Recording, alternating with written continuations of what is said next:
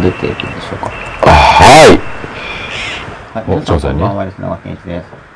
音がでかかった。今日はいつもと逆で、でかすぎですか？はい。皆さんびっくりさせないように小さい声で喋りながら。はい。大丈夫でしょうか？大丈夫です。はい、ということで、第45話になりました。今日はね、ツイッターで軽くお知らせしただけなので、あ、ですか？はい、あんまりメールとか打ってないんですけど、あ入ってないですか？音。入ってないですね。あ？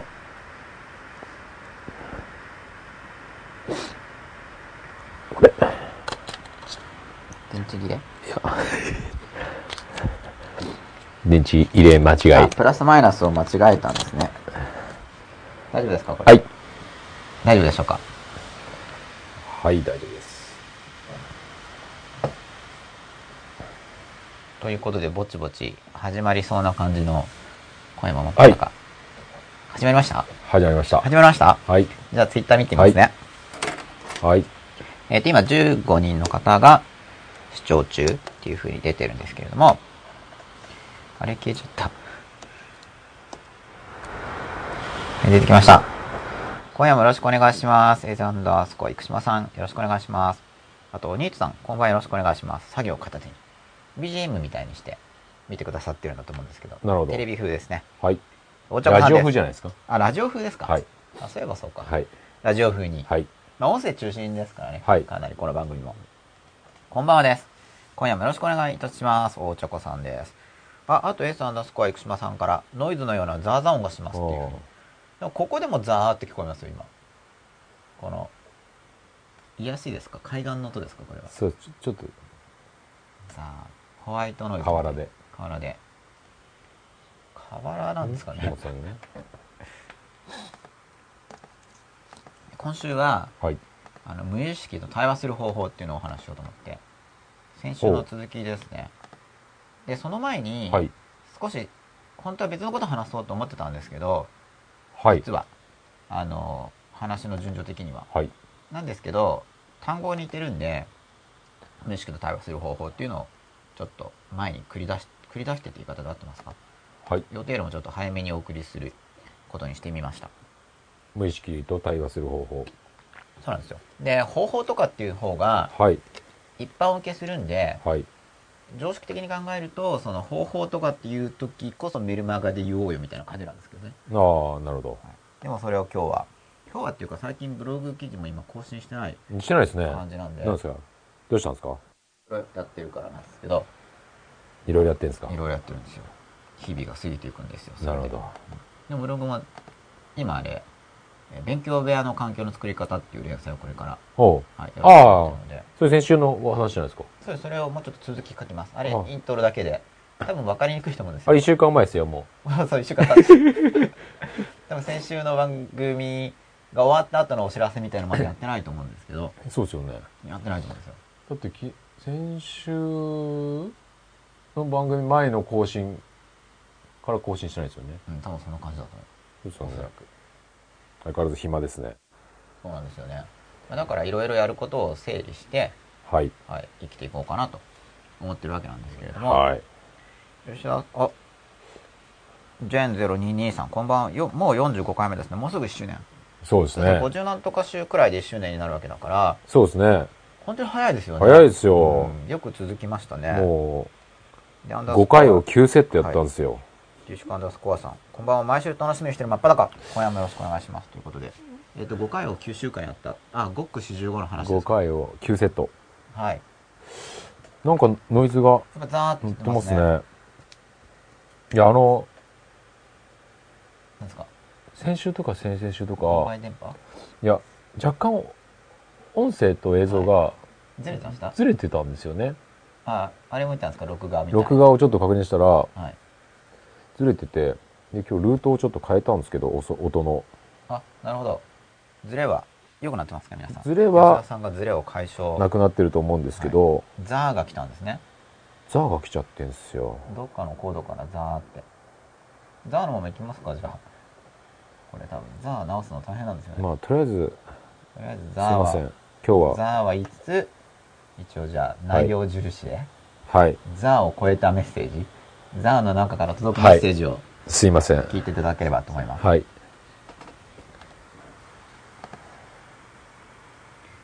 なんか、あれですね、今日は空白が多い感じで。やっぱザー、ザーですかね、原因は。ザー。あでもザーいいと思いますよ。今日無意識と対話する方法なんで、今日特になんかヘッドホンで聞いてる人とかは、このザー音でなんか、無意識にピントが合うような雰囲気を味わうことができると思いますけど。あ、うまいですね。ザーっていう音を聞いてるとなんか、実際そういう方法あるんですよね。僕あの練習したことありますよ、ホワイトノイズ聞く。あ本当ですか？はい。あのテレビの、最近のテレビわからないんですけあど、僕が小学校の頃のテレビって映らないチャンネルっていうのがあったんですよ。あ、ああ、ありましたね。なんかあの、押しボタン式だったんで、昔のって。はいはい。そうすると、はい登録されてないチャンネル番号を押すと、出ないんですよ。はいはいザーって言って。今もそうなんですかね？うんそうですよ。今うちのテレビなんかこう次のチャンネルとかになっちゃうから、あ映っちゃう。うんですよね。でもリモコンのボタンで、はいなんか設定するとできるんですよ、はあで昔のはなんかもう普通にザーってあったし、あとこういう回すテレビもあって、あのラジオみたいに。あれだとチャンネルの間とかって。U で合わせるはい。ありましたよねチャ。ンネルの間ってザーってできましたよね。そうですね。で、そのザーっていう、こう、画面もチラチラチラチラはいはいはいってして、音もザーってはい。するんで。砂嵐ってやつですね。そう、それです、それです。はい。それを、あの、ザーって聞くと、なんか気持ちが無意識側に合うかなって思って、それ多分本で読んだと思うんですけど、あ、それをやってたんですか？やってました。ただそれあんまりやってないです。ああ。これずっと続けていい感じがあんましなかったんですけど、まあ子供がそれずっとこう見てたら 親としてはびっくりしますよね。何見てるんだろう何？本当に。テレビのはずっと長くやらなかったんですけど、まああ今日のこの番組のは、あはい。うん、いいかもしれないですけど、はいちょっとわかりません。はい。たまたまなってるだけなんで。ははい。あ、吉田さん、あ、ズレなくなってますっていう報告。ああ。この前吉田さん髪を切られたんですね。あ切りましたお二人の雰囲気が好きです。あ今日もよろしくお願いします。ということで、えームーン、嬉しいですね。はい。ムーンテンヴィーナスさん、ビーナスさんに言われましたよ。おめでとうご二ざいます。人の雰囲気が好きですって。ありがとうございます。はじゃあまたぼちぼちい。と。ぼちぼちと。今日はザーって言いながらいきますかやっていきた。いと思うんですけど、はい。で、無意識と対話する方法って言って、はい。これ、いろいろあるんですよ。はい。あの、すでにはいこういう方法がありますよって言われてる方法がいろいろあって、はい。まあ怪しいのから、うん。まあ怪しくないと比較的言われる方法ですら怪しい感じがするのがこの分野の話今うのところ。ん。まあそうですね。で、はい。だからその無意識と対話とかもそもそもそんなのない、ないんだよっていう立場もありますからね。うんうんていうかそもそも心なんてないですっていう立場すらありますうん。まあそうですね。気のせいですみたいうな。ん。そうですね。それはあるのとは違うっていう立場もあるんで、うん。うん。まあ、ただこの番組でやろうとしてるのは、実際にこう日々、なんか実際に生きてるんですかとかって話も検討しようと思えば検討できちゃうわけですよね、そもそも。はい今実際に生きてるって言おうとしたんですけど、はいはいはい。本当に本当に生きてるんですか？なんでわかるんですか？とかっていう、うん。その会議、はい疑うということをしていくと、うーんってなりますよね。うん。どうしてそうなんですかみたいな。まあそうですね。証拠はあるんですか？みはいたいな話になると、まあ否定することもできちゃうっていうか。なんで、はい。まあもうちょっとそこまで検討せず、うん。うん、素朴な感じにはい。日々生きているとするじゃないですか。はい。であとこの物質の世界にいると、こう、まあグラウンディングとかって言うんですけど、はい触ったり、僕本当によくやるんですけど、こう触ったり、うん。こう押したりすると、はいはい。そこにこう、まあ足を踏みしめたりすると、はい。この世界を感じれます、はいはいはいこれ本当にやってほしいんですよ。っていうのは、はこういう番組い。をはい。見てくれる人っていうのは、はい。結構その、抽象的なはい。話を好むというか、はい。考えることを好むといううか、ん。結構そういう方が多いと思うんですね。テーマ的に。はい。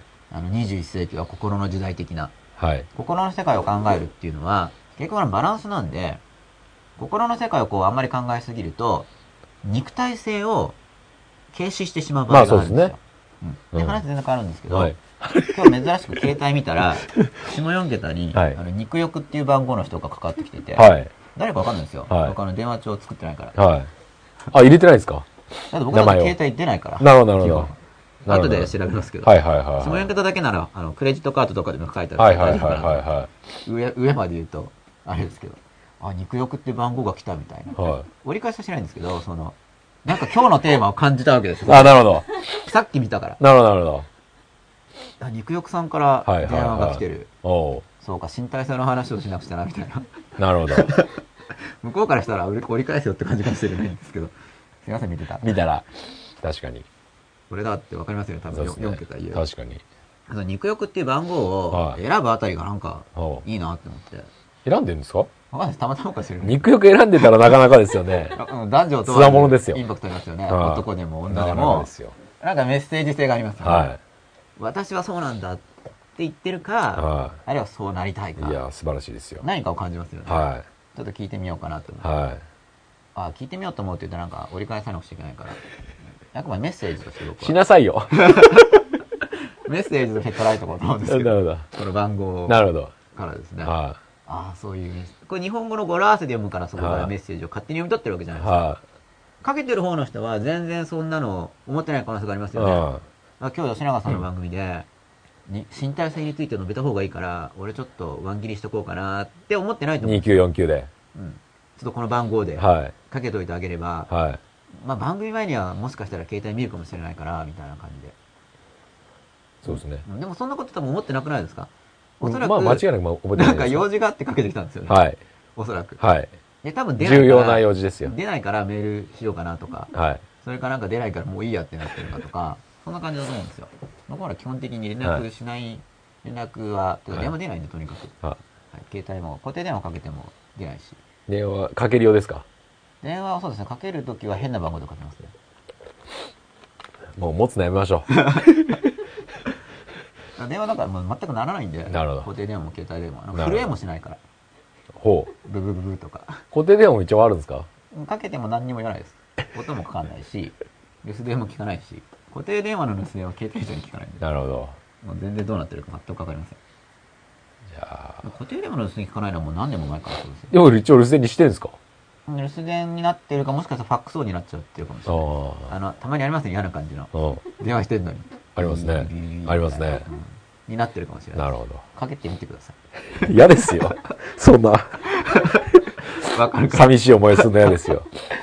ということで、そのはい身体性について、はい。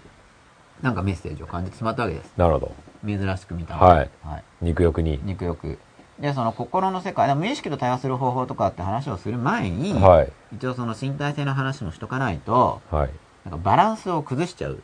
ああ、な無るほど。意識と対話するっていうのは基本的に心じゃないですか。はいはいはいまあそのはい。心の話をやるんで、うん。身体性の話もしとかないと、なるほどなるほど。バランスを崩しちゃうから、はい。身体性の話をはい。ちょうどしようかなってはい。思ったんですけど、はい。でもちろん一応テーマが関係してるんでこういう話してるんですよ。はい。全然関係ないわけじゃないんですけど、はい。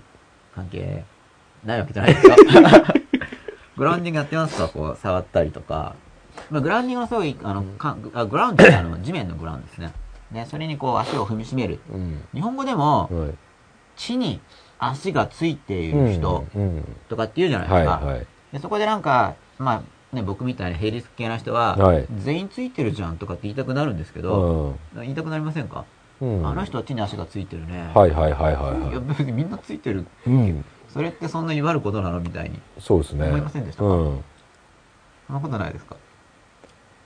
まあ、あえてそう別に、はい。慣用句として、はい。大人の視線で理解して。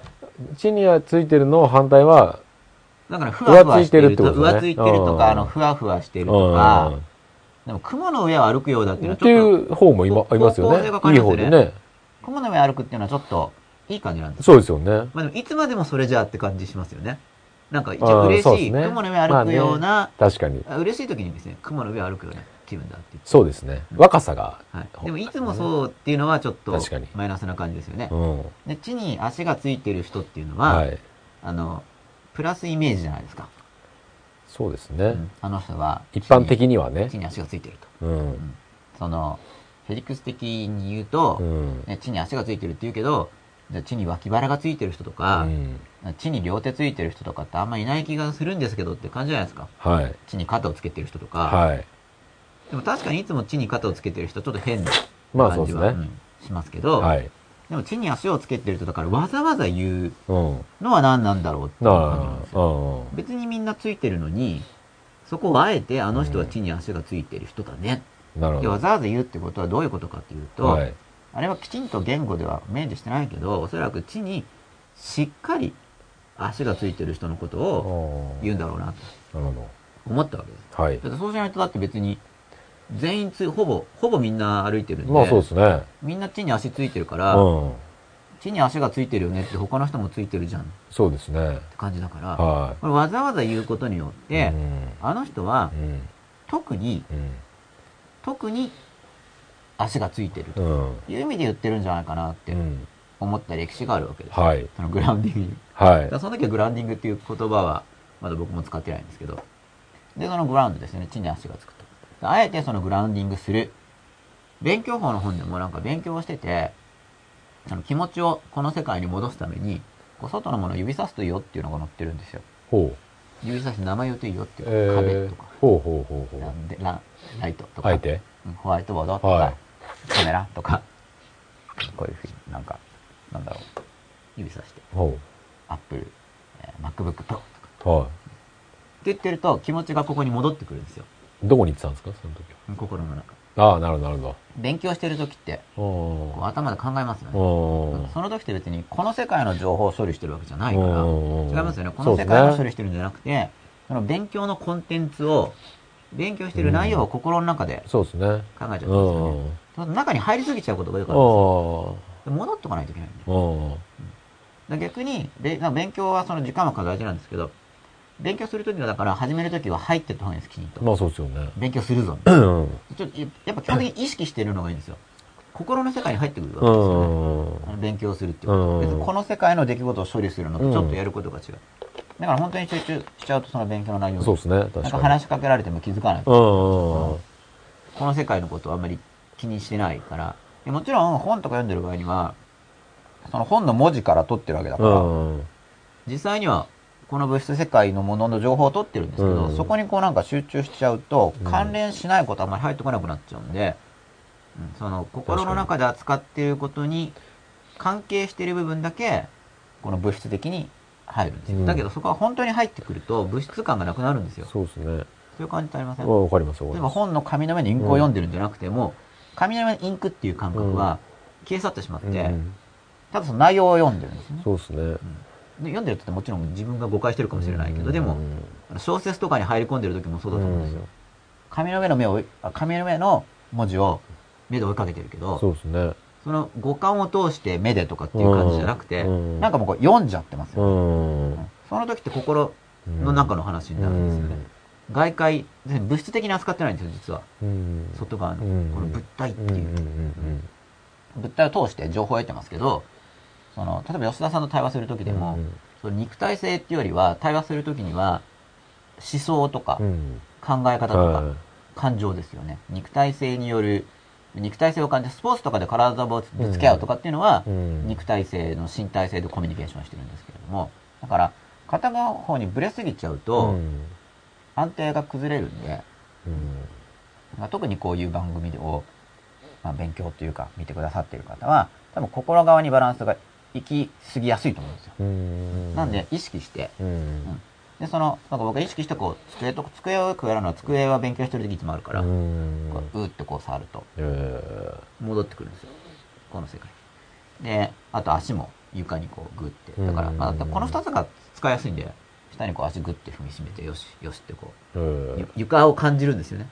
あその休憩に入るときとか。うん、その枠が終わって、終わってあと特にあの、小休止の時に、心の中のこう入りながら、うんまあちょっとぼわっとしてるんだと思うんですけど、普通にトイレ行ったりとかできるんですよ。はっきり戻ってこないで。なんか多分寝てる途中とかにトイレ起きる時とかなるほどそうですよね。完全にきっちり覚醒してないけど、うん行くじゃないですか。トイレとか。うんまた作業できるんですけえど、ーまあでも考えてたでしょ、さっきのこと。から本当にこう戻そうとするときは、きちんと戻っ、なんかきちんと戻ってこないと混ざっちゃうんで、なんかずーっとそれについて考えてるって感じになっちゃうんですよ。なるほど。そのモードから出ないと。だからきちんとこう、こう触ったり。踏んだりして、うんなんかその入る力がつくと同時に出る力も増しとかないとアンバランスなんです。これフローバランスの話なんですけうんど、例えばそんな集中なんてしたことないよって人は、うんそもそも出る方法いらないうん。けど、うん、だんだんその考えるようになっちゃってきちゃったら、うん今度入る力が身についてきてるわけですよね。入る力が身についてきたら、出る方も同時にやるっていうのがそのバランスを崩さないうんポイントなんで、フローバランスですね。入り方が分かったら出方、そのフロー、両方の流れを意識するってことです。うんだから、集中したら物質戻ってくれなかったらどうなんですか？ぼーっとします。なんか、この世界に意識がないうん。感じなんかぼーってなんか、心心にあ、心、ここにあらず、うん的な感じになっちゃうので。その状態の人も結構いるんですかね？どうですか？人数的にはどうなんですかね。人数的には全体から見たらあんまりいないと思うんですけど、うんまあ僕もそういう状態に入っちゃったことはあるんで。あるんですか？うん。てかよく入るんで、ああ、入りそうですね。うんだからこういう、重視してるわけですそういう。うんそういうのによく入っちゃってるのが分かってるから、あ、出方をやんないと。なるほど、だからこう、触るのもそうなんですけど、あとは別の、例えば肉体的な刺激として映画なんていうのは暗くして、ど。うん。でかい画面で、大きい音で聞くんで、まあ、そういう肉体的刺激で、まあ、少しここにも、まあ、心って、えーでも映画っていうのは本当にこの世界をそのまま体験してるわけじゃなくて、そこで描かれてるストーリーを体験すうるんで、ん。また心の世界との中間ぐらいなうん。感じなんですけど、うん単純に自分の心の中に入ってるやつよりは、戻ってきてますよね。橋渡しに使えるんですけど、映画館で映画見ると。なるほど。うんで、映画館から帰ってくるときには、少し帰ってきてるんで、うん入り込んじゃってよく出れないから、まあ、心の力だけで出すと大変な時は映画とか見ると少し中間なんでだから帰ってくるんで、で、帰ってくるときにこう、よく踏んで、え地面を感じて、より帰ってくえる。なるほど。そういうことをします。なるほど。まあ、この物の世界を、これ触るときも、この物質性とか身体性、例えば、まあこれ水で冷たいんで、うん。冷たい感じとか、こう感じると、その、で、こうよく見たりすると、ちょっと物質、物質のこの、うん。帰ってくるんですよ。うんここに世界がこう音出したりする。ええこうトントンでやると音出ますよね。音弾いたりして。その目が覚めてくるっていうか、別に目覚めてるんですけどね。普通に寝てるわけじゃないんだけど、ここ、この身体性を重視することも大事。重視っていうか、バランスですよね。だからうん無意識と対応する方法ってあるんだけど、そういうのばっかやってると、心側に寄りすぎちゃうんで、なるほど。両方ですね。インセプションはコマでしたよね。インセプションは、この、その心の中なのかどうかを、うんちょっとネタバレしますけれども、あ、そうか見。てない方は、すいません。ここが夢の世界なのかどうかを見分けるんですよね。うんあれはいい映画だと思います。あ面白かったですね。すごいねいろいろ。興味深いです。うん。あれはだから、まあ、この間夢の話が出ましたけど、うんやっぱその夢見の練習、うん自覚夢とか覚醒夢とかうのん練習をしてる人により面白いんで、まあ監督の方は練習してるんですかね。ねそれも、うん、そあれもちょっの人の映画は面白いですね。面白いですよねうん。スーパーマンとかも楽しみにそうですね。来てるんですけあど、あ。そう。だから、まあ、無意識と対話する方法をはい。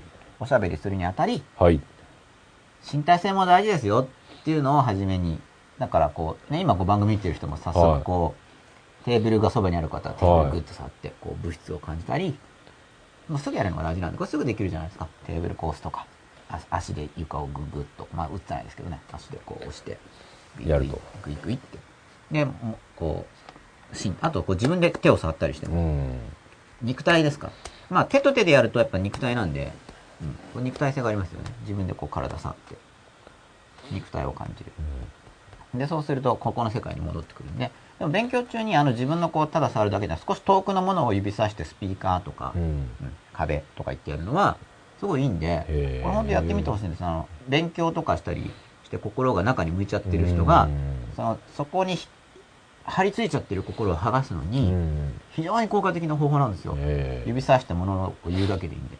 で、張り付いてるのが剥がれると、ちょっと明かりがついたような感覚を覚えると思うんで、心に。えまあ、全員じゃないかもしれないけど、そこがし感じ方なんですえよ。なるほ多分こういうのも、意外とみんなやってないと思うんですよね。あの、勉強を読んでくれてる人でも。ど。うん。書いてあるんですけど、その指さして、名前を言ってみま書いてありましたっけ？書いてありますから、えなんか、ふーんみたいな、多分。意外とみんなやってくれないと思うんで、そういうところは。っていうのを少し、え注意点としてお話をしてみまして、はい。まあ導入の導入ですね、いつものように。というところで吉田さん何かありますでしょうか？ええ吉永さんの服が光ってますね。ああ、なんでしょうこれは。光ってるなと思ったら、本当に光ってる服着てたんですね。そうですね。ライトが反射して光ってますね。なんかそういうのが入ってる金の服ですね。うん、なんか織り込んである織り込んでありますね。ゃないでしょうか。おおじゃあツイッター見てみますね。ー。はい。はい。えっ、と、アンダースコアリッシュかアンダースコアさんです。一週間無意識に注目してて、無意識の声なのか自分の名前なのか自分でわかりませんでした。そうか、体の声と心の無意識がごちゃごちゃになっていました。すぐ机、うん。押した、押せば。つけ、あ、つけをして、まあ、この世界にこう、戻すっていうのと、うん。心を考えるっていうのを、うん。まあ、両方ですよね。だから、この世界のことも大事にしていった方が僕はいいと思うんですよ。あ実際生きてるわけだから。まあ、実まあね実際ってのはあまり検討しないとしてうんですね。日々の生活が幸せになると思うんで。うんで、無意識と対話する方法なんですけど、まあ、だから、こういう無意識と対話する方法っていうのをやってると、注意が心の方に向きがちなので、っていうことです。ここまでの話は。まあ、これから、方法を方法を言おうと思うんですけれども、はい。そういうのを実践すると、はい。心の側に注意が行き過ぎがちなんで、無意識と対話する方法。なんか言いながらだから読めますよねぐらいの書き方なんですけどうん。なかなか、なかなかな芸術性がある文字で。芸術性ありますか？はいでもうちょっと芸術性を高めた書体にしてみましょうか。はい。無意識と対応する方法って、まあ、下の方をよく無意識っていうふうに図示するので、まあ多分イメージとしては無意識がこう海の底みたいな感じだと思うんですよ。うん。で、上の方にこう、健在意識っていうか、まあちょっとこの図示も、正確じゃないっていうか、そもそも正確にはきっと書けないというか、うんうんまあなんとなく感じてくれればいいんですけど、はい本当にこの図そのものに対応させようとすると、多分そういう位置関係じゃないと思うんで、うん、僕の感じている位置関係そのものをイメージしようと思うと、もっと放射状な感じになるんですよね。うん。その意識の。まあ、うんまあ、ちょっとうまく、絵にはしづらいですね。うんその、ただ距離、距離、うん近い遠いっていう距離と、うん。連絡がつくつかないっていう関係性によってなんか場所が感じることができる感じなんですけど、うんまあこの間お話ししたドライバーズシート、はい。運転席ですね。はい。まあ、普通この運転席の中に意識がいて、運転席の中に意識がいて、まあ、意識がああだこうだって言ってはい。動かせるわけですよ。うん。自分のことを。はい。で、先週の復習になるんですけど、先週お話ししたことは、よくうん。あるあの無意識の活用法とかっていうのは、うんこの意識の側が欲とかエゴとか持っててう、ん。で、無意識にこう言うことを聞けと。うん。例えば、なんか自分のなりたい姿とかをイメージすることで、うんそれを無意識に押し付けうて、ん。これを実現するために動きなさいっていうふうに、こう無意識を、なんていうのかな、刺激しようとしてる方法が多い気がしますっうん。ていうような話をしました。はいうんで、それの続きとして対話なんですけど、はい。対話っていうのは、うん対話だから、こういうこう意識側から無意識にただ言うだけってイメージじゃないですよね。うん。対話だから意識の側から無意識にこうメッセージを投げるし、うん。で無意識の方からのメッセージも意識側も聞くしっていう、こう双方向な感じですよね。はい。対話。対話する方法ですから、双方向です。対話。まず、こんなイメージですね。うん。対話。はい。意識の側から、まあ、無意識っていうのは、今自分が自覚してないけれども、心の中にある動きのようなもの。うんで、対話するにあたって、結局う、ん。意識の中に入ってきてもらわないと、むあの意識としてわかんないんですよ。うん。例えば今吉田さんとこうお会いしていて、うん吉田さんの声が今聞こえますよね、はい。だから吉田さんとはい。対話ができるわけです。はい。しかし吉田さんが非常に遠いところにいて、見えないとはい。いうところで、なんか吉永さんとかと話してても、はい。まあ分かっちゃうかもしれないですけどね。まあ普通分かんないですよね。はい。電話とかしてくれないと。はい。だから、聞こえるところに来てくれないと、はい。分からないじゃないですか。うん。だから無意識と対話する方法っていうのは、まあ無意識そのまんまだと分からないんで、うん。一応その意識っていうのは、この周りの五感の世界うん。も認識できますけど、はい。でも意識的に心の中で今なんか苦しいなとか、今楽しいなとか、あとイメージを思い浮かべたりとか、その意識的にアクセスできる部分ってありますよね。うん。そこの部分に無意識の側からメッセージを出してもらわないと、うん。意識としては全然わかんないわけです。うん。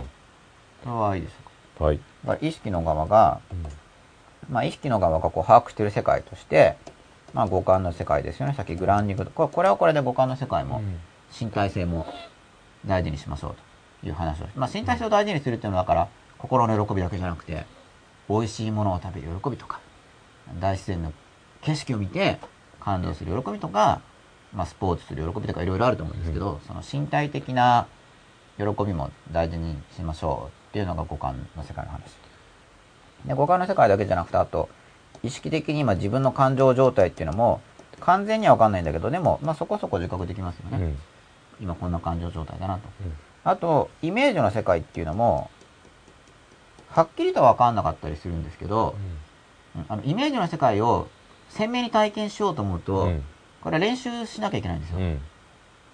あのほとんどの人は僕も含めてなんですけど、練習しないとイメージの世界ってあんまり体験できないんですねうん。ちょっとしか体験できないわけじゃないんですけど、うん。ちょっとなんかぼやっというか、ちょっとしか体験できないんですよ。これはある程度鮮明に体験しようと思うと練習が必要になっちゃうんですけれども、でもせあんそんな鮮明に体験しようとしなければ、普通に体験できます。このイメージと。うん鮮明に体験しようとするっていうのは、この物質世界じゃないものを今この五感の世界を認識するために使っている部分に入れ込むっていうイメージになっちゃうんですね。うん。わかりにくいですか？この五感の世界とこう外側に結構は、これはっきり、結構はっきりした感じしますよね。うん。こういうところっていうのは。はい。でもこれは自分の心の中のイメージじゃなくて、みんなでこう共通して認識している物質界っていうものを、この外界を認識する機能とかを使ってみてるわけですね。その機能部分にイメージを入れるっていう練習です。あの鮮明に体験するっていうのおは。だから気をつけないと、昔から危ないって言われてるんですよ。ーどっちが？そういう練習。適当にやると。わかんなくなっちゃうから。うん本当かどうか。なんで、なおさらこれ、これが本当ですっていう、うんこれ物質っていう確認してイメージっていうのは想像の世界とは違うんですか？想像の世界です。の世界想像の世界を通常は、ここの外側を認識する仕組みを使って認識してないわけです。うん。してないですよね。違う部分で感じてますよね。うん。うんでもそれがここに出てきちゃうと、はっきりとは体験できるんだけど、うん。いろいろ勘違いの元になりそうじゃないですか？ああ。本本当に出てきちゃうわけだから。うん。でも結コ構ントロールできてなかったら幻覚です。イメージして、で夢とかだと中間体。うん。夢だと一応体験してるじゃないですか。うん。そういう意味では想像なんですけれども、ここまで鮮明じゃないけど、でもど今想像してるやつよりはもうちょっと中に入ってる感じですよね。普通の夢っていうのは。そうですね。まあ、ど、どこまで、うん例えば芸術家の人たちははい、まず最初にイメージがあるじゃないですか。はい。うん。だから人によってはそこできちんと入っちゃってる人もいると思います。まこの五感の世界の中に入ってるようにあ、、スレスレでしょうね、そこは通ね。常の夢よりももっと入っちゃってるかもしれない。でもそれをアウトプットするときは、はい。五感の世界で、まあ、絵でもいいでしょうし、はい。音楽でもいいと思うんですけど、うん。まずイメージあって、はい。自分の世界観を作り上げて、はい。それを、うん。その五感の世界に落とし込むじゃないですか。落とし込む時の、でも、ファー初期フェーズでは、あの、いあんまり意識的にやってないで、うん。それまでのスキルって無意識的に動くから、うん。で僕なんかでも、そのアウトプットするときに、とりあえずガーって話すっていうことやったり、バーって書くとかってやるんですけど、うんそのガーとかバーっていうときには、そんなに構成とか考えてなくて、ただ出してるんですよ、心の中に。うんバーバーバーって。で、出した後で、そこをもうちょっと、あ、こんなの出てきたって言って、うん意識的に検討して直していくっていうのは僕はやるんですけど、結構多くの人がそういう制作プロセスを取ってる感じはしますね。うんダヴィンチとかでもこう書いてから、な、後で直していくっていうか。うんだから、まず無意識の世界で体験して、それをいきなり意識的に再構築するっていうよりは、もう一回その中間体っていうか、無意識的に動かされてドライブかかって、自分ではわかんないけど、バーって出すっていうので橋渡しをして、そこの世界に持ってくれますよ、そしたら。うんでそれに対してもう一回検討してっていうのを多分やっていくと思うんですよ。うんで、このそれに対してもう一回検討するっていうのは、今日のこの無意識と対話する方法っていうテーマに非常によく関連があるんですけれども。この間、先週かな、プロフェッショナルでやってた料理家の人は、はい。イメージで完全料理を作り上げて、はい。その、最終に形するまではい。実際にアウトプットしないっはい。ていうのやってましたね。ああ、そういうやり方を練習してるんですね。うんうん。なかなか珍しいですよねいっぱい作らないですよねちょっと珍しいかどうかが僕は、ルレカの人と詳しくないと。で僕もだから広告文とかサイトデザインとかも、まあ確かにあの、いわゆる見えちゃうっていうのがある時あるんですよ。うん。ただ見えちゃう時に、その部分的に見えて、うん。完全に鮮明になってない時うに、ん。イメージの世界で鮮明化してからアウトプットをしてないですよ、僕の場合は。うん。とりあえず出てきた部分を、そこだけを忘れる前に落とし込んで、うん。で、残りの部分はまた出てくるのを待つ場合もあるし、意識的に作っちゃう時もあるし、うん、両方。だ目的によるでしょうねそのねアウトプットする目的。まだ完全に鮮明に仕上げてから出すっていうのも一つの、うん。なんだろう、主義ですよね。なんかそういう主義でうん。やるのは、まあいいかもしれないんだけど、うん。僕はそれは今のところ取ってないですね。うん。完璧に仕上げようと思うと、うん。うん完璧かどうかを判断しなきゃいけないんで、うん。うん、どうなんでしょうね。ちょっと、あ詳しくないとわかんないですけど、うん。完璧、鮮明さがちょっとどの程度かわからないんで、うん。あんまり、まあ、その人は特殊な人かもしれないから、うん。まあ、多くの人が普通に実践する場合は、まあ、それほど鮮明じゃなくてもいいと思うんですけど、うん。ただその、今五感の世界をこう体験しているこの鮮明さっていう、まあこれも鮮明さのゲージ、スケールですよね。うん。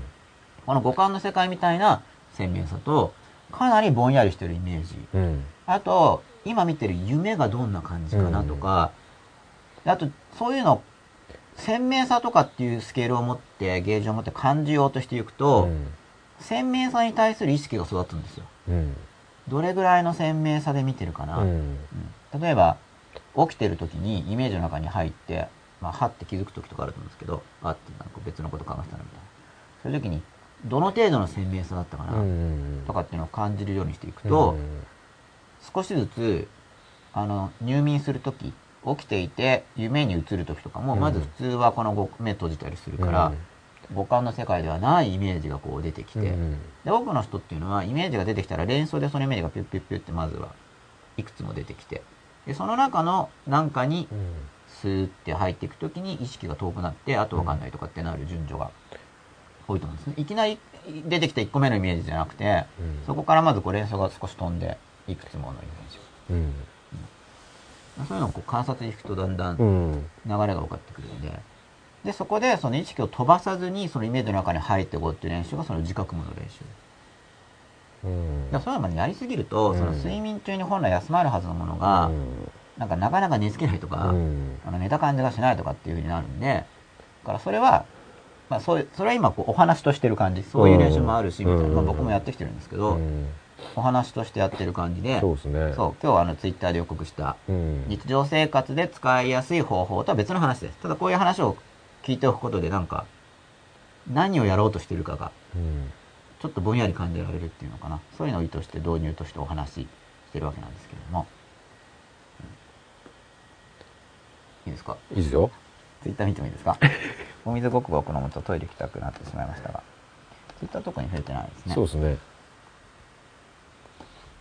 まあ今日はこう、うんひっそりと。まあツツイッター書き込むような書き込みにくい話ですよ、うん、ずっと喋ってますね。今日ひっそりだったんですよ。予告せずにやってるんで。それで、はいじゃあどうやって無意識と対話するかなんですけど、はいうん。まあ対話っていうことからわかるように、うん対話っていうのはこちらも投げかけるし、向こうからもこう来るという感じですね、対話だから。投げかけるし、向こうからも来ると。無意識と対話するために。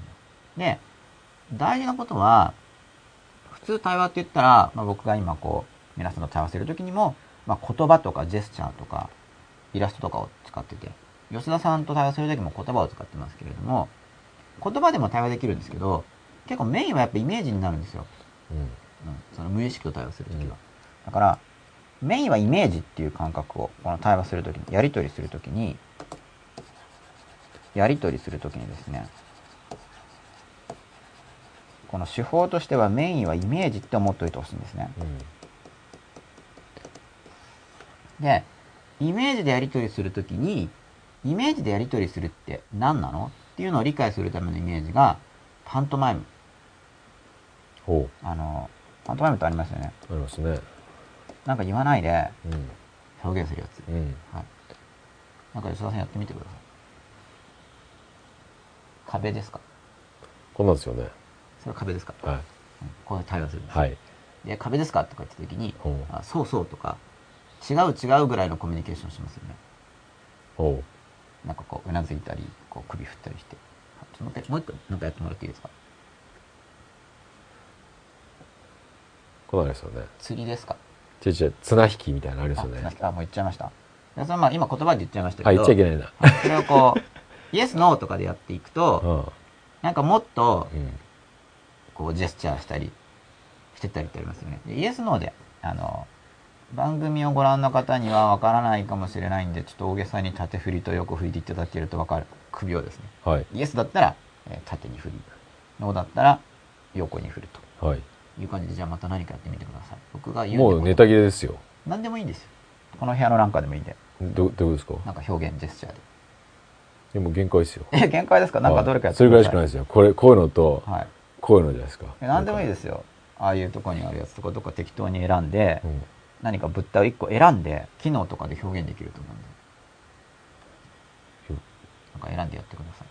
選んだもの言わないでくださいね。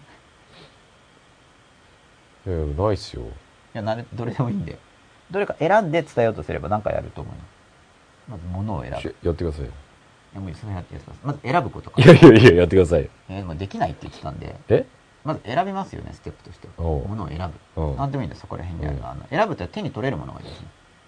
取れなくてもいいんですけど、物おう。あって、こういうとことか、物ありますよね。物をどれか一個選んでう、ん。選びました？あはい。でそれをなんかジェスチャーで伝えようとしてみてください。いろいろあると思うんですよ。外形を、外形の輪郭線を言うとかう、ん。使ってるシーンをやるとか、やり方いろいろあると思うんで、うん。ちょっとやってみてください。れはなんか書いてるんですか？はい。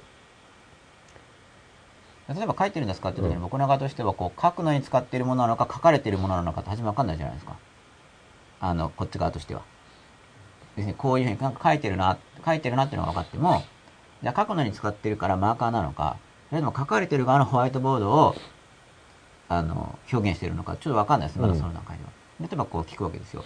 いや、まあ、それだったらじゃあ例えば、えーマーカーですか？マーカーだってますマーカーですね。はい。っていう感じでやっていく感じです。だからその上手下手とかじゃないんですけど、うんまずこういう練習が無意識と対話する基礎練習になるんですよ。パントマイムみたいなもの。なんでかっていうと、無意識はイメージで語ってくることが多いんで、うん。そのイメージを無視しちゃったらうん。対話できないから。うん。なんでまずそのイメージで、なんかプロセスとしてはなんでパントマイムに近いかっていうと、向こうはイメージで語ってきますよね。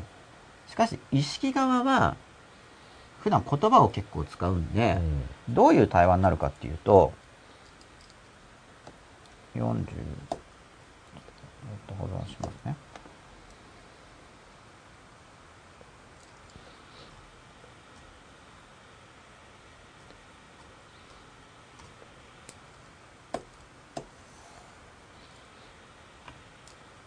どういう対話になるかというとですね、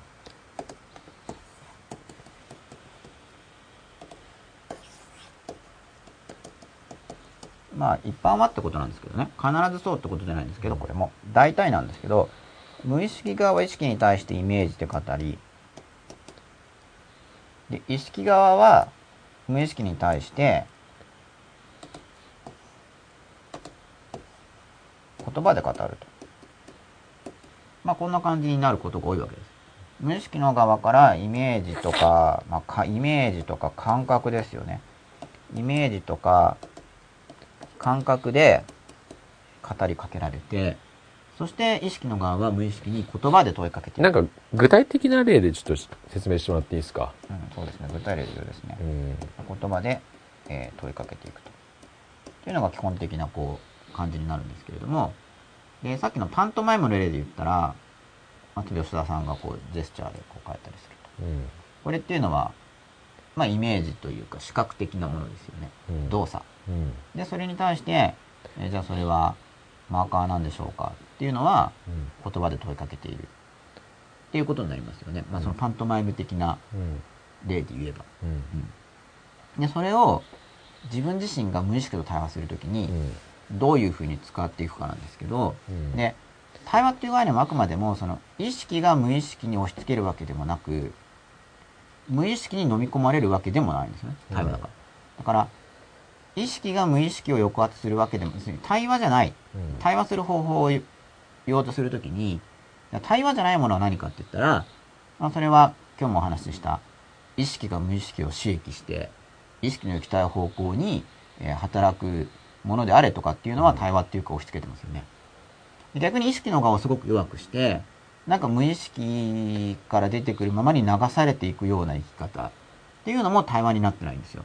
どちらも対話ではないですよね。片側だけですよね。うんで、対話していくときに、じゃあなんか今対話しようとしますよね。まあ日常生活どうやるかって言ったら、意識っていうのは意識できるんで、対話っていうか意識は意識なわけです。うんで、でも無意識と対話したければ、まあ何でもいいんで、まず、こう、問いかけるわけですね。で何でもいいっていうのは、例えば、じゃあ、えー今日、真っ裸で何を話そうかな。でもいいです。うんまあ僕だったら。うん番組なんか。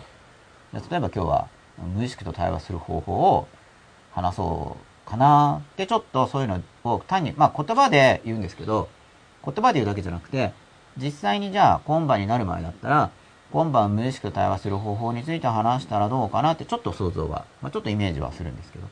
で、これは、まあ、無意識っていうのはイメージを介するから、言葉だけではなく、イメージした方がよくわかるだろうなって思って、自分は言葉で入るけど、こうイメージを思い浮かべるっていうことをします。で、その場合に無意識の側からはどんなメッセージが来るかというと、おそらくほとんどの人にとってあるのは感覚。でイメージが出てくるっていうのは、本当にそこで画像的に展開されていくってことなんですよ。例えば、じゃあ、今晩、うん、じゃあ無意識と対話する方をやろうかなと思ったら、あ、なんか赤い石が見えてきたとか。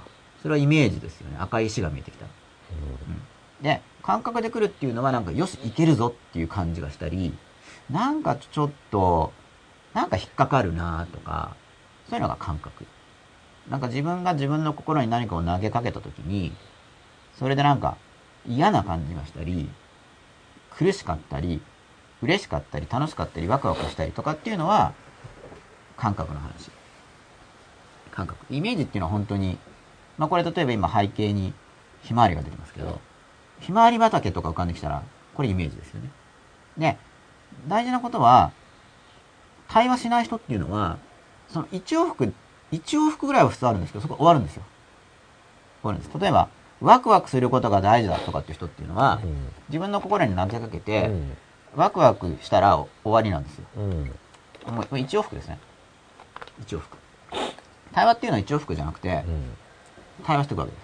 今は自分の側から意識から語りかけるっていうルートを言いましたけど、もちろん自分、自分っていうか意識の側から働きかけなくても、いきなり心の中になんか不安が出てきたとか、なんかイメージが出てきたとか、その無意識の側から始まることっていうのも、もちろんありますよね。うんうんそういうことも。だからどっちから始まることもあるんだけど、この意識の側から無意識に投げかけるっていうルートと、で、そそれを今みたいな話を聞くことで、無意識の側から自分にこう出てきたことって、あ、なんか出てきたなっていうのがまず自覚できるようになるわけです。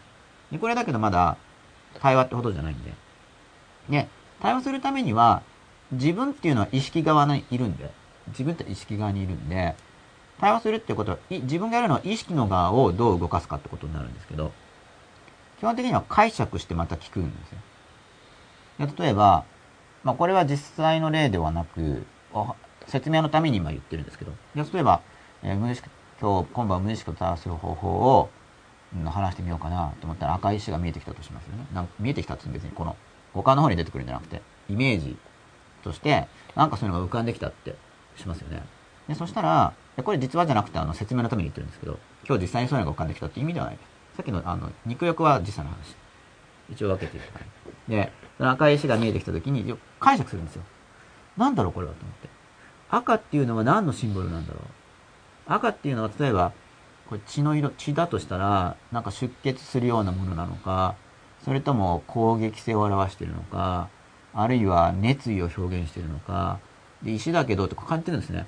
石だけど、あ、これ丸いな、ちょっと楕円形だなとか、硬さは硬いかなとかこう見ていくんですよ。で、それよく感じることで、メッセージが思い浮かびやすくなるんで、っていうことはこの石は、あ、そうか、この石は丸いから、なんかどこからからこれちょっとつるんって出てきてる感じがするけど、どっから来てるんだろうみたいにこう見てるんですね。それがあの、対話の始まり。うん。で、それはまだ解釈してるだけなんで、自分の側としては、まだ、あの、か、受け取ってる段階ですよね。で、それに対してもう一回自分で無意識の側に返すんですよ。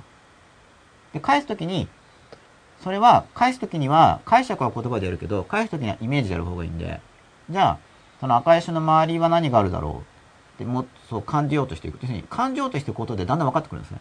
はじめぼやっと赤石かな？って感じだったのが、えっと、硬さどうかな？とか、こう見ていくうちに大きさとかだんだん分かってきて、で、ちょっと周りとかは何があるんだろうと思うと、それはだから想像でも構わないですよ。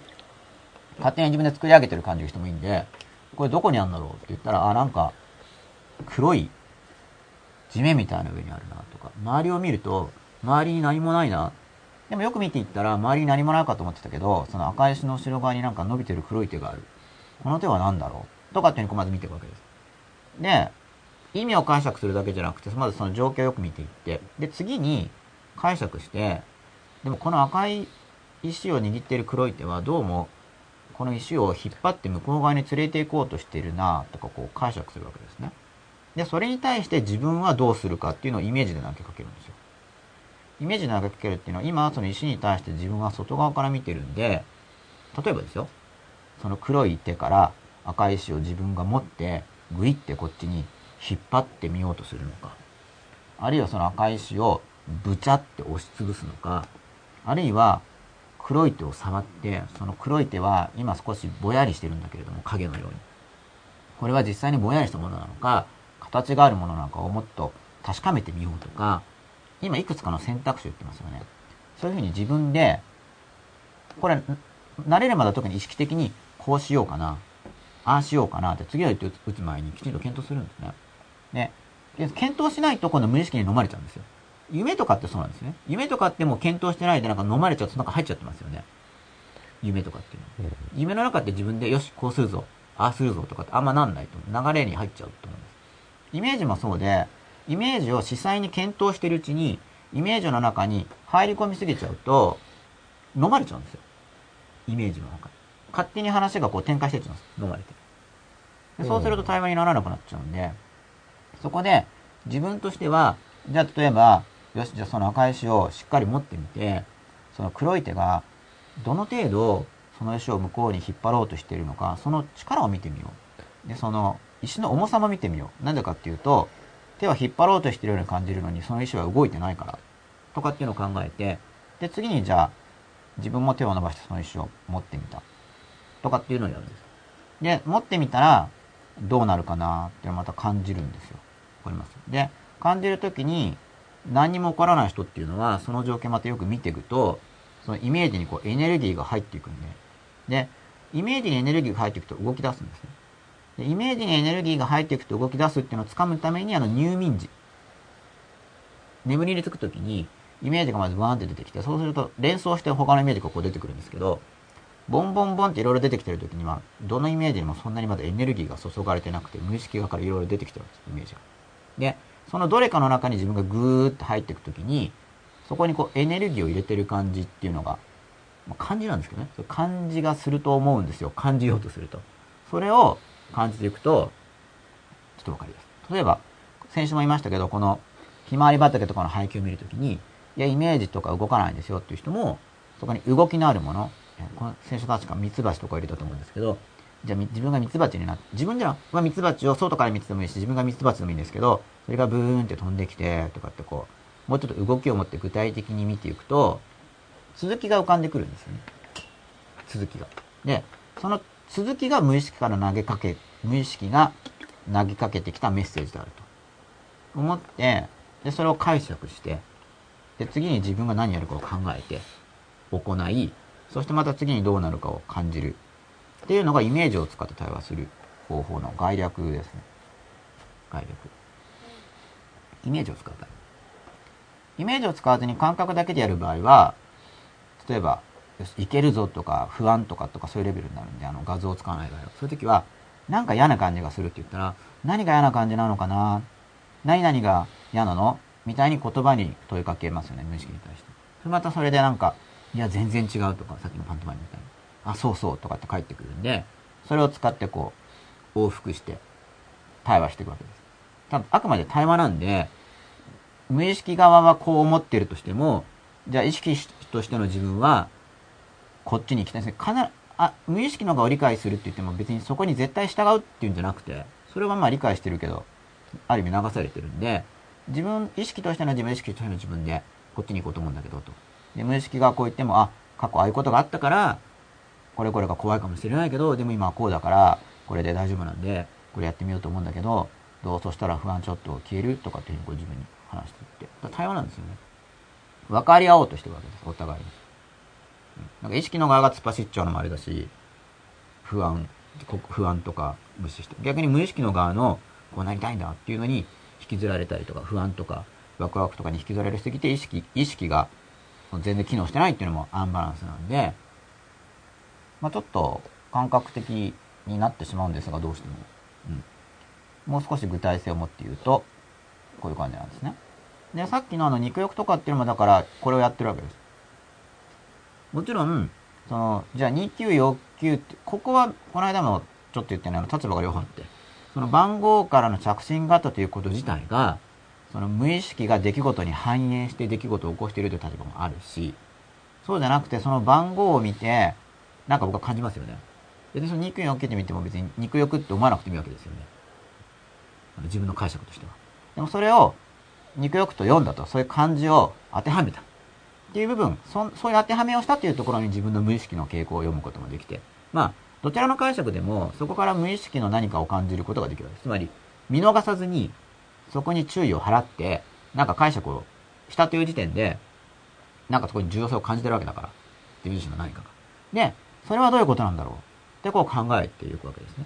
ただ、だからそのどういうことなんだろうっていうのが、出来事そのものを必ずしも考えてるとは限らず。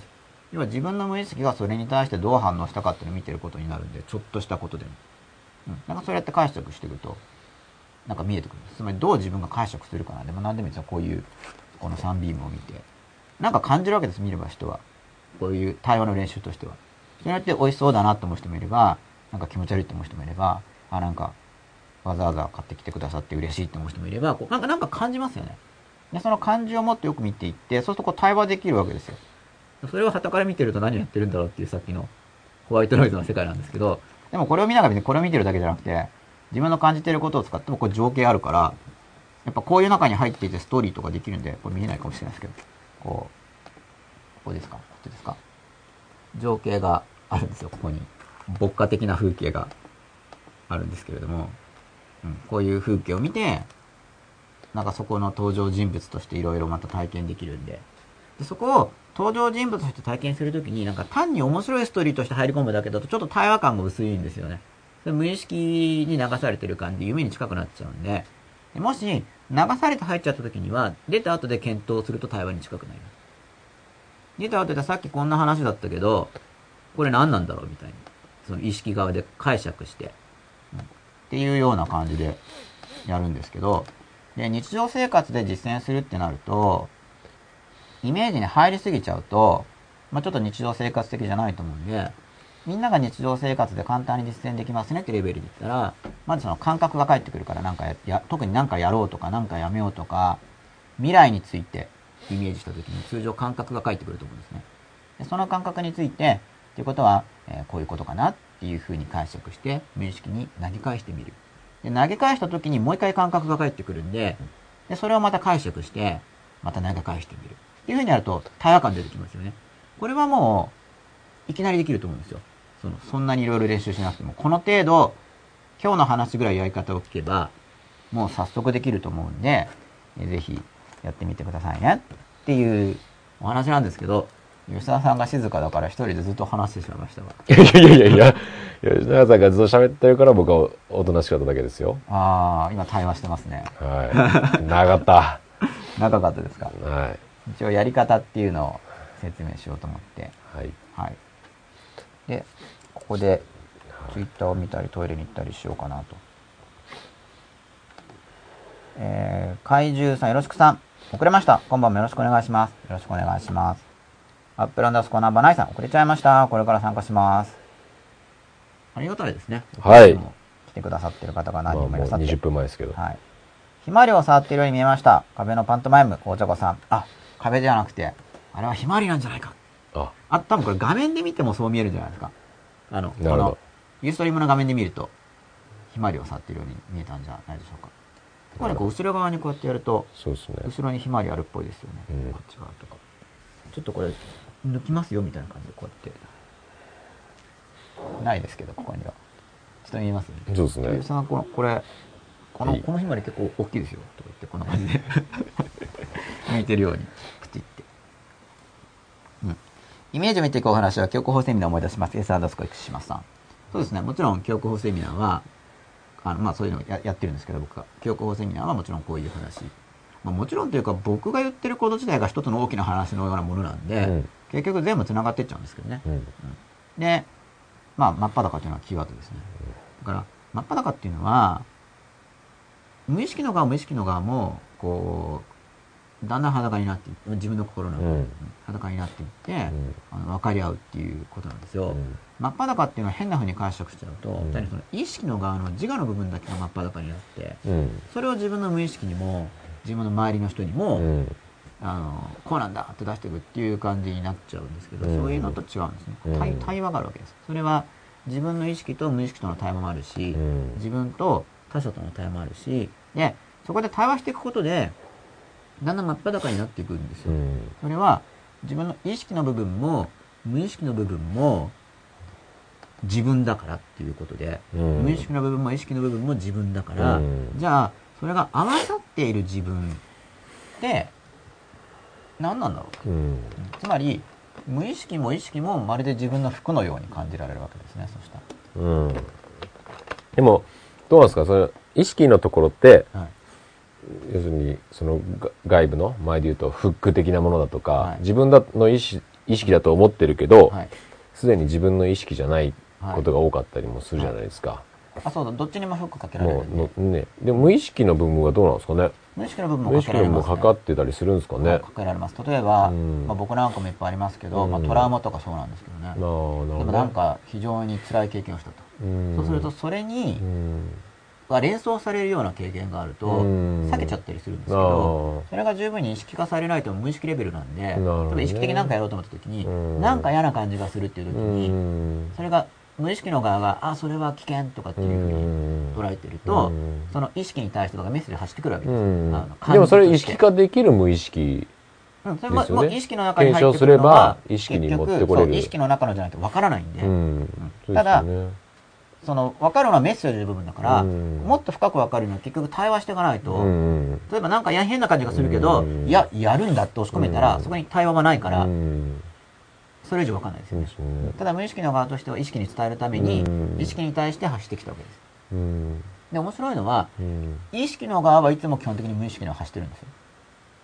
意識の側は無意識に？無意識に対しては発してるそうですね基本的に。影響を与えますねで、無意識の側が、うんまあ意識に対してちょこちょこメッセージを出すんですけど、うん結構意識の側はそれを無視できる。うん簡単に。無意識の方はあんまり無視しうない。ん意識が言ってること。そうですね意識の側は結局その外側からいろんな影響を受けてるのがはい。自分の無意識の側からよりも、はい。もっと外側の,、うんそのこのこの世界の外側のし、攻撃の方が、はい。あ全然圧倒的に強かったりするんでしょうねそっちの対処というか強い人の方ねが多分、圧倒的に多いと思います。多いでしょうね心の中そっちの対処うん、が強い人っていうのは、なんか周りから見ると、あの人なんか変。うん。うん。感じだと思うん。でもそういう人もいますけどね。それは心の声ばっかり聞いてて、うん。それにばっか従ってうると、ん。そういう感じになって、うん。外部の人から見るとあん。まコミュニケーショうん。ンしにくい感じ。まあどっちも大事なん。でしょうけどねそうですねねで。外部からの影響っていうのも、うん。結局自分の無意識レベルでうん。それをうなずいたりしてるん。で、自分自身が行動するときには、もともと外部からのインプットだったとしても、うん。自分の無意識からの働きかけっていうふうに感じられることが多いとう。んう思う。んまあそうですね。うん。だその自分の無意識の働きかけもよく対話していかないと、うん。自分の中から出てくるものではあるけれどうも、ん。実は結構自分にとって自分っていうのはだからその意識的な自分と無意識的な自分ではなく、うん自分がなぜか自分と思える何かなんですよ。うんうんつまり意識的な自分もぴったり自分って感じがしないし、無意識的なメッセージを発してる自分はあまり自分って感じがしなくて、うんだから無意識の中にもだから階層がありそうな感じですよねうんそ。こあると思います。ね。もともとなんかあった層と、はい意識の方から、なんていうか、沈殿したような無意識。抑圧されてるなんかねうんシャドウとかの話うもん。してみたいんですけど、うん。でそうだから外部から来てで自分の無意識から来るメッセージでも、うん。なんかなんか違和感があるうん。異質感があるっていうのは、うん。自分の中にあるけれどもそんな自分ではないんですうよね、しかもその同質感、うん。これが自分だっては昔思ってたけどその感じる、うん。対話するっていうのを続けているうちに、うん。あれ？これちょっとうん。自分と思ってたけど自分じゃないかもみたいに、うんあの異質感が生じてくることもよくあるんですよ、うんあの僕自身もそういう体験よくあるわけです、うん自分と思ってたけど、うんこれ言われたことで、うん。ちょっと自分が思っていることとは実は違うなみたいに、うんまあ基本的には自分が弱者っていうのがあって子供の時とか赤ちゃんの時とかって生きていけないんで,、でそれですごい自分を押し込めてるっていう流れがあるんですね。そうですね。ん。まあまずそのすごい弱い段階で自己正当化としては、うん。結局自分が生き抜くためには言うこと聞かないとしうん。ょうがないからっていうことで、うん。まあお抑圧して我慢する、うん一回閉じ込めようみたいなね。自分のな中に中でね。でそうすると今度はその周りの聞いてる弱い自分っていうのを僕が認めたくないと、うん。そこにもう一回正当化が起こはいるんで、はいはいはいじゃあ父親がなんかおかしいこと言ってきうたと、んで初めはだからうん。自分を守るために聞いたって思っても、うんじゃあなんでそんなことをするのって話になっちゃうから今度はその父親のやってるあ別に全部が間違ってるみたいなんですよ、うん。僕の教えの全てが間違ってるんじゃなくて、その父親のやってることで間違ってると思うことに対して僕は正当化を起こすんですよ、それは正しいと。うん。相手の状況を考えればうんしかし自分の中で齟齬があってどうも正しいと思えない、うんからじゃあ結局自分もそれを体験すればわかるかなってと同じ方に引っ張られたりとかうん。したりとか、なんかずーっとうん。これがこうなったからこうなったからうん。つまり真っ裸から離れることによってどんどん展開していっちゃうんですね。そうですね。でそれがだんだん見えてきて、うん。ただ戻る時にも抵抗があるわけうですよ、ん。それはそのうん。もともと弱い自分っていうのを見たくない、うん。その自己正当化している自分を見たくないという傾向がかなり根強くあるんですね。しかも相当ちっちゃい時かうら、んだからそこそれがそもそもどこから来たのかっていうのは僕まだ分かんないです、うんそこまで戻れないんだから、うんそれの結果を味わってるだろううんうんああいこれも正当化でとかあこれまたその自分の、なんかじゃないかその自分の弱さっていうのを見たくなくて、むしろガリガリ正当化していくんですよね、うん正当化してうん。それを正当化してうんそれを正当化してどんどん重なっちゃってるんで戻っていく時にこういう無意識と対応したりでだんだん思い出せなかったことを思い出したりとか。ただ思い出したりって言っても実際事実かどうかわかんないんですよ。ただ今の自分の心の中でそういう記憶が動いていてそれに自分それが自分が影響を受けていると。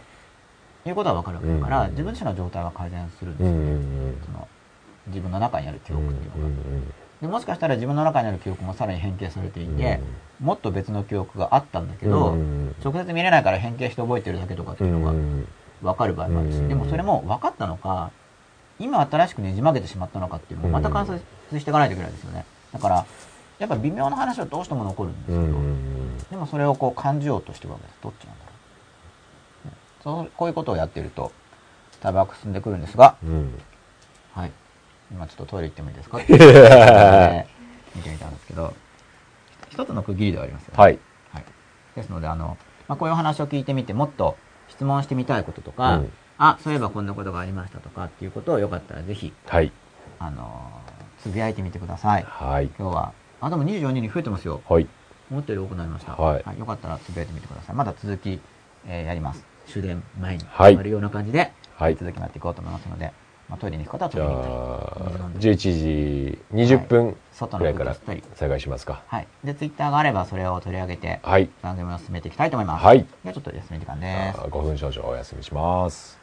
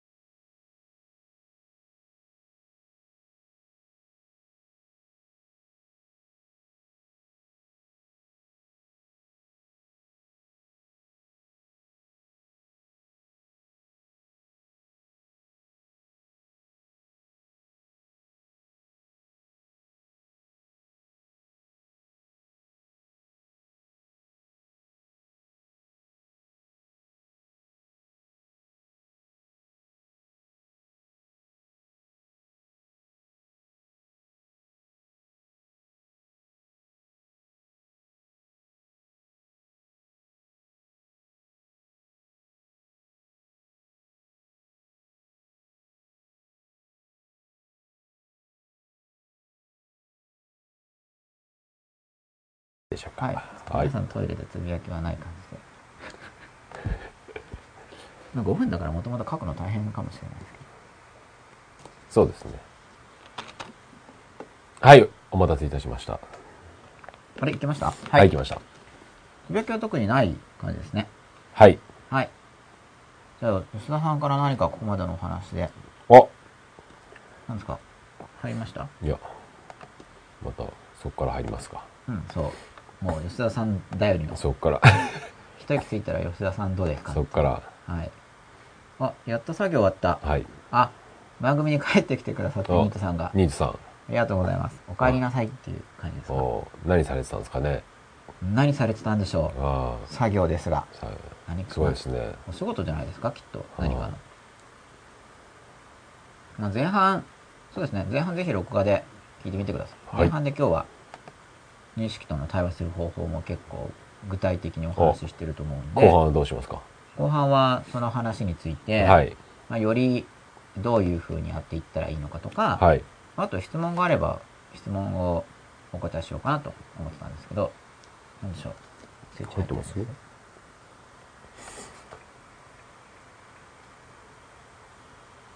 大丈夫ですか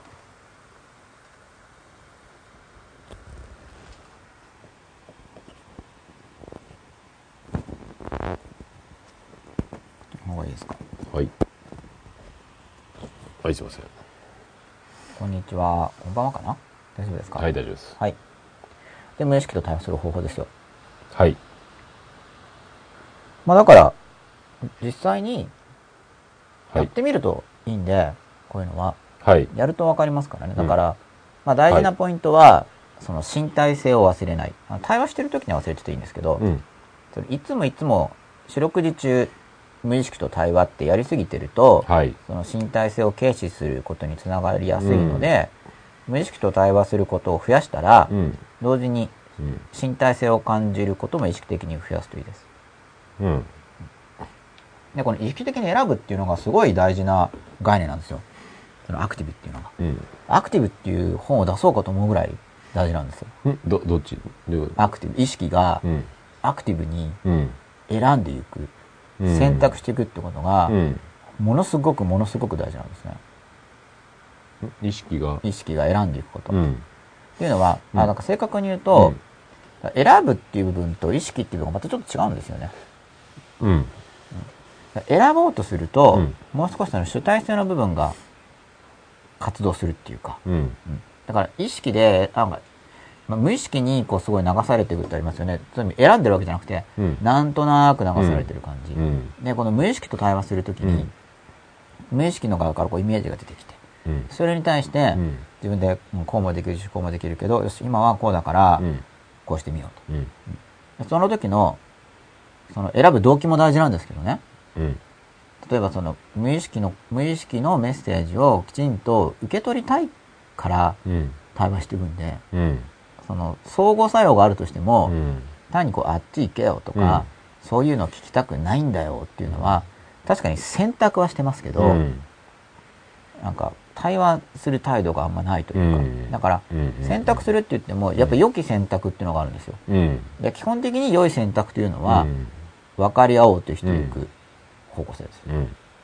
分かろうとしていく。うん。で、それで無意識と対話するっていうことを心の中でやってきますよね。うんで、こういう練習をすると心の中でできるんですけど、だから普段からやることになるんですよ。この間星座とかの話をしましたけど、うん。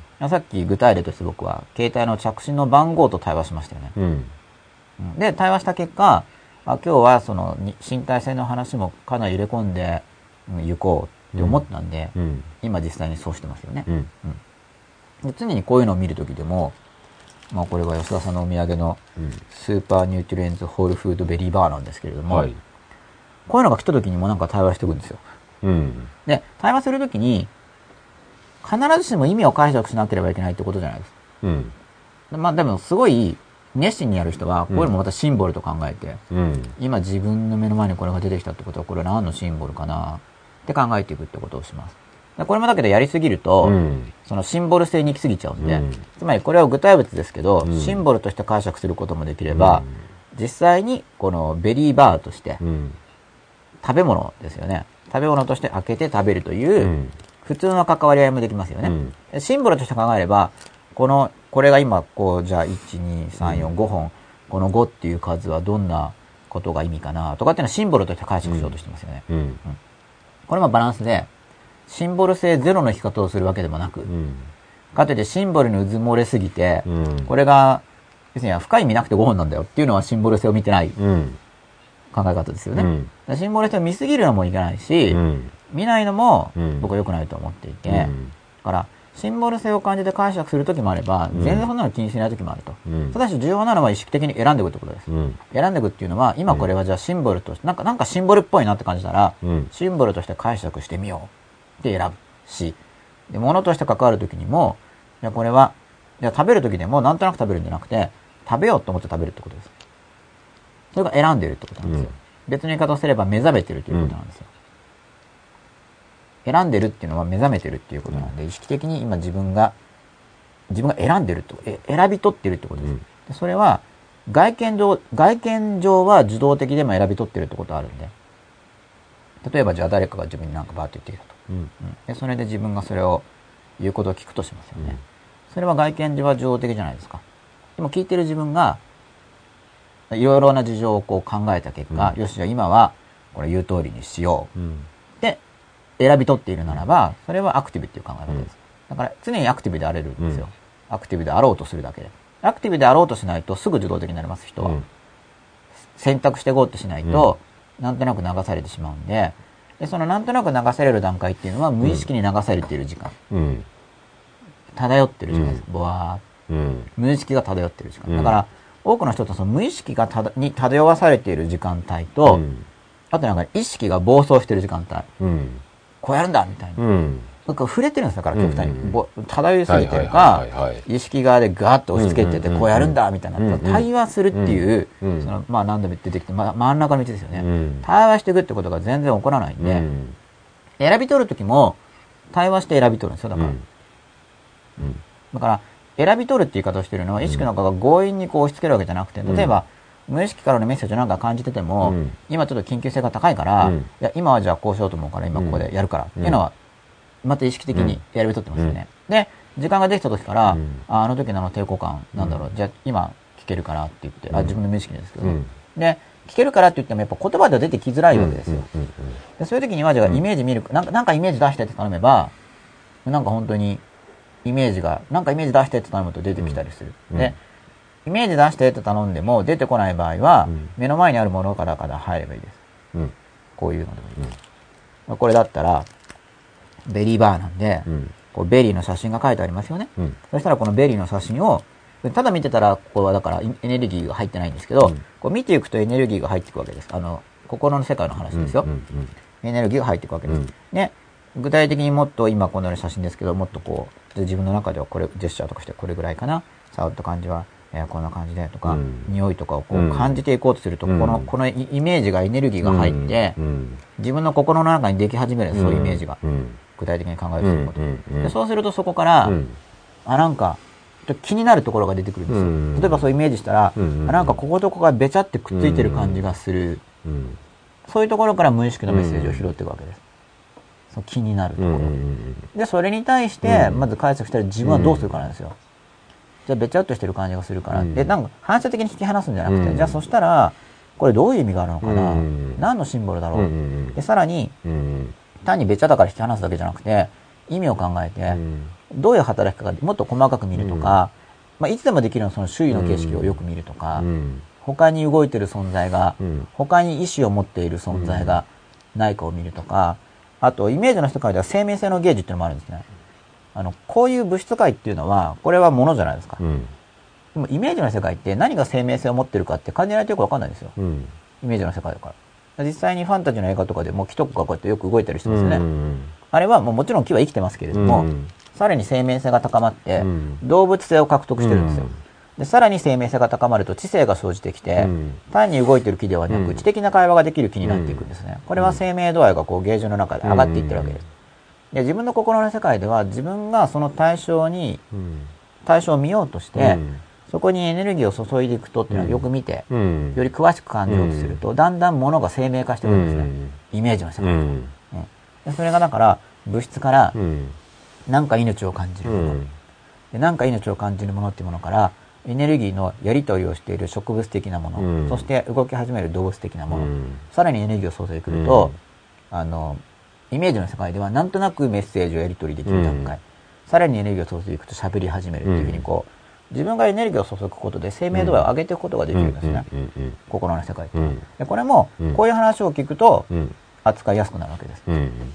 実際に試せるし、うん。まあ確かにそんな感じかうなみたい。な。ん。だからこう物質の世界からイメージのネタを拾い取って、うん。それについていろいろこう考えてるうちにうん。生命性が上がってくるんで、うん。でそこから動き出すわけですよ。うん。ただそこの動きっていうのを、そのものが生命をと、イメージが生命を持ったって見るんじゃなくて、無意識からのメッセージが届き始めたって読むわけです。うんそうするといろいろ読めるんですね。うんで、こういうものをイメージのきっかけにする人もいれば、人の人だからカードとかを使う人もいるわけですよ。うんタロットカードとかいろんなカードありますよね。あれをこう適当に引いて、まあ適当って言うとあれか、なんか引き方があるわけですが、うん引いて、そしてこれは何だろうってそのシンボル性をうん見ていったり。で、そこをスタートに話がこうどんどん展開していけば、うんつまりきっかけがないとなかなかうん動き始めないんでイメージが。そのきっかけがあれば展開して、そして展開して選び取って、またイメージすれば、うんさらに次の展開がうんストーリーに飲まれるのではなく、選び取りながら関わっていくと、対話が起こるんですよ。うんこういうことをしていくと、うんだんだん無意識と対話できるようになって、うんそして無意識と対話するのを練習しているうちに、この真っ裸の初めの方の回では他者との対話っていうのが結構テーマで出てきてるんですね。ですごい対応してるんです。やり方が似てるっていうか。だから無意識と対話する練習だけではなく、それを他者との対話に反映させようとするんですよ。そこの無意識と対話した経験というのを、うんこの物質の世界で出会う他者、うんいますよね、今であれば吉田さん。自分が無意識と対話してきた経験っていうのを、うんこの現実の世界で行う対話の中にうん反映させようとするんですね。そこで対話の仕方っていうのを自分が学んでますよね。うん無意識とやり取りすることで。うんで、逆もあるわけです。現実の世界で相手の話をよく聞こう。相手を理解しよう。で、行ってきたコミュニケーションを自分が無意識と対話するときにも反映させるんですよ。これもフローバランスで両方やるんです。で、そこをやり取りしていくね。そうすると、まあ、真っ裸に近づいていくんですよ、という流れなわけなんですけどね。入り口として他者との話から入っているのは、まあ、一般的にこの現実の物質的な世界の話から入る方が、うんまあ、使いやすい人が多いからですね。うん。まあ、心の側にどっぷり使ってる人はむしろ心から入った方が早いんですけど、ううん。んその現実の関わりとかあんまやってないんで。うん。だから、まあ、どちらかにバランスが大抵みんなブレてるんで、うん。それのバランスを取っていこうとすると、両方の意味が分かるようになってくるんですよ。うん。つまり心とも対話できるし、うん。生身の人とも対話できるし、なんてうん。成長しやすい、なんか、世界なんだろう、みたいな。うんでも片方だけだと突っ走っちゃう感じなんですよね。うんうん突っ走っちゃう感じ。で両方あるんで、いい感じに成長できる。うんそれ起きてる時も寝てる時もそうなんですよ。うん実際に起きているこの昼間の世界で意識的にこの物質世界で動くということも行いますよね。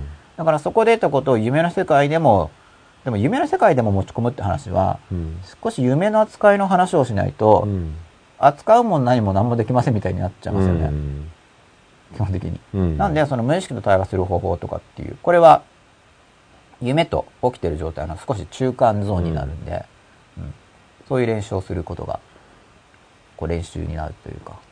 で、だんだんゆ夢の時間がもうちょっと、より扱えるっていうんですかね。扱えるって言っても、その意識で強引に動かしちゃったら結局、その無意識側のメッセージを取れなくなるんで、うんあくまで基本っていうのは、この無意識と対話するっていう練習をやっていくのが基本になるんですけどね。というお話なんですが、また僕が話しすぎてて吉田さんが話せないのかなと思って。どうぞどうぞどうぞですか？じゃあツイッター見てみてもいいですか？はい、あ、一つ来ましたね。怪獣さん、よろしくさん。意識を集中させてるわけですが、練習していくと意識していける時間が増えたりしますか？これはどういうことかな？無意識と対話するときに意識を集中させてるっていう意味でしょうかね。あ、それともあれかな？選択する時間を増やすってことですかね。つまりさっき、こう無意識にあの流されてうん。いく受動的に生きるだけではなく今自分はこうするぞこうするぞこうするぞっていうふうに意識的に選んでいきましょうっていう話をしたと思うんですけど、それですかね。うん。もしそうだとすると選び取っていく頻度っていうのは意識すると増えます。うん。増えます。うん。つまり受動的に受け入れる時でもよし受け入れようっていうふうに判断することになるんでそれは結構いつでもできるじゃないですか。これまで流されてたとしても、うん。だからそこから入ると入りやすいですよね、うん。投げさ流される時によし今はうん。ちょっと流されてうん。流されることにしてみよう。その意識して選ぶ練習の入門として、うん。まずは流されるということを選ぶことをやろううん。と思ってやればいいんで、やってるうちにだんだんあの増えてきますやれる時間が、うん。そこでなんか流されるのはダメだとかっていうのはまた話違うんですよ、うん。対話なんであくまで。だから無意識に意識的に、ま、無意識任せるとかねそんな感じそう。だから今は任せてみよなんでしょうね。よ漂漂流じゃなくてヨットのマスト？マスト、うん。マスうあそれト、多分ああいうのとか対話なんですよ、うん。あれってだからあれってだからってこれ想像なんですけど、うん。よヨットやったことないんで、うん。でも想像するとなんか頬をいじるわけですよね、うん。あれ吉田さんってヨット乗りでしたっけ、ヨット乗りじゃないですよ。じゃあ二人で想像で、はい。全然間違ってたら、あの、やってる方、勘違いですよ。世間で、ね。世間でよくそういう勘違いありますよって話をしちゃう可能性はあるんですけど、これなんか穂とかをいじるって、うんうん。でも風っていうのは外から吹いてくるものじゃないですか。うん。自分でこっち吹けじゃないですよね。うん。でも、こう自分で穂を動かすと多分それによって、うん。ヨットの動きも変わるし、で風の動きっていうのもあるし、だからそれに対してやっぱアクティブに関わらざるを得ないと思ううんですよ。ん。そうですね。あアクティブに関わらなければ、うん。ただ流されていくわけですよね。それを自分はこっちに行くぞと。ただそれも、うん。なんか何が何でも絶対ぴったりこのコースを通らなくちゃいけないんだっていうのはなんか意識が肥大化してる感じですよね。それは、受動性っていうのはそう、その時の風向きだったりで、多分若干コースを変更したりして、うん。じゃあこう行こうと思ってたけど、うん。少しこう行った方がいいかなとか、うん。そういう関わり合いをしていくってことです。うん。でもそこで自分が何かじゃあ、うん歩とかを、とかわかんないですけど、重心を変えたとかっていうなんかやったとして、それに対してまた結果が出てきますよね。うん。で、外部の状況も変わりますね。うん。おそらく海も変わるだろうし、風も変わるだろうし、でそれに応じてまた自分でうん。次どうするかを、要は放っておいてう、ん。ただなんとなうく、んこう流されていくのは受動的なんですよ。うん。でもそこで、絶対こっちのコースに行くぞっていうのが選択っていうよりは、うん。そこで意識的になんか、重心を動かすのかもわかんないんだけど、うん。重心を動かしたり、うん。肉体を動かしますよね。うん。重心を動かしたり、手で。何かを調整したり。それを意識的に行うっていうのが能動的に関わってるってことなんですよね。能動的に関わっているっていうのが大事なんです。関わっていく。そうですね。うん。絶対こっち側に結果としていかなくちゃいけないっていうのは、うん関わり合いの話ではないんですよ。うん。能動的に関わっていってるんじゃなくて、自分の意識をうん。世界に対して押し付けてる感じになっちゃう、それは。うん。関わり合いっていうよりは。そうですね。ただ多少押し付ける結果、うん。向こうからの反発とか、あそっちへ行かせないぞみたいなうん。情報が向こうからも来るんで、ね。そこに対して関わっていくってのはできますけど、うん強引に自分の意識の、絶対それをなんか現実化とかっていうのは、ちょっとルート外れただけで落ちちゃいますからね。はい。そうするとね。それは、ちょっと、うん。それはそれでまた自分自身の意識がうん。世界を飲み込もうとしてういるので、ん。対話じゃないですね。無意識にの、ただ受動的に流されるのも対話ではないし、うん。自分の側がなんか征服してやるぞみたいな。のも対話ではないです。あくまでうん。やり取りして、うん。で対話するためには自分の側から能動的に関わっていって、うん。そしてその結果を見て、うん。で、また自分が能動的に関わっていって、うんっていうことを繰り返すと、うん。対話が生じますから。っぱりああいうヨットとかはい。山登りとかはい。割とそのお医者さんとかなんかそういうお仕事の方ってそういう趣味持ってる方が多いみたいですよね。うん。おそらくなんか自然と対話が発生しなやすいんだと多分そうなんだろ思うなって気がしますよね。でその仕事上においてもはい。受け入れられその全て例えばお医者さんだったら、はい。それは100%ね全部の患者さんを治せたらいいけれども、はい受け入れなきゃいけないはい。いろんな状況とかをもう受け入れていかなきゃいけないっていうなんかその辺とリンクするのかななんて思ったりするんですけどね。なんかリンクなんかねそうですよね。うん、それで消化するっていうかはい。受け入れていくっていう自分の中に、はい。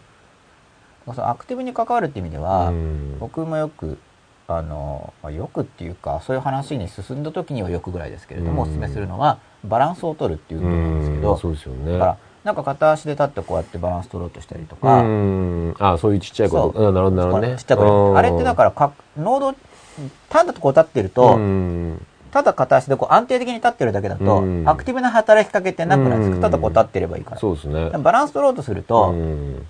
そのズレに対してうん。自分の側から関わっていうんかないといけないし、で、関わっていった結果、またバランスが崩れるっていう結果が向こうから来るんで、うんそれに対してまた自分で調整してっていう、その、フィードバックはい。をずっと行うことになりますよね。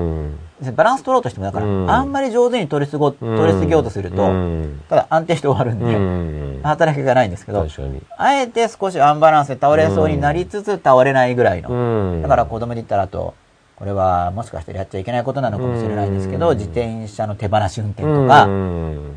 あれもそういうニュアンスね。上手にやりすぎるとただまっすぐいっちゃうけうんど、あえてちょっと倒れそうなのを倒れないようにやるとう、んアクティブな働きかけがそうですね。生じますよね。うん。だから僕は今日心の世界での無意識とのアクティブな働きかけっていうのを言いましたけど、これもだからバランスなんで、うん。身体的にやるとすると、うん。その無意識との対話に近いのは、うんちょっと不安定なところでうん、安定化させすぎずに、うん。それだったら杭つけてバシッと立てればいいじゃんとかってやると働きかけがないんですよ。うん。そうですね。あえてそのちょっと不安定な中で倒れないようにやるというタイプの身体的な運動ですよね。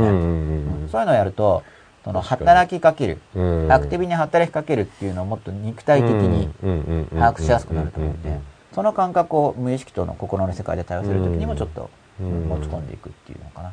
確かに他他者との対話でもそうなんですけどね。うん。まあその辺が一番冒険心くすぐる部分なんでしょうね、安定と不安定の狭間を。あそう、狭間なんですよ、やっぱり。ね。はい。まあそこが結局バランス取っていくっそう、ていう話なんですよね。そこのバランスを取ってるんですね。うん。安定化しすぎてるっていうのはバランスを取ってるようでいて、逆にあん、うん。あの、バランスを取ってない感じ。うん。不安定すぎたらバランスを取れるとか飲まれるだけ。ね。されるがままになるんで、うん。完全に思い通りになるわけでもなく、うんなんか翻弄されるわけでもなく、うん思いを投げかけた結果、思い通りにならないところからの働きかけがあり、うんそれに対して思いの側で働きかけっていうのをやっていくことで、うん少しあの感じられてくるんですよ確かにいろいろなことが。うんでそこが一番アグレッシブではい。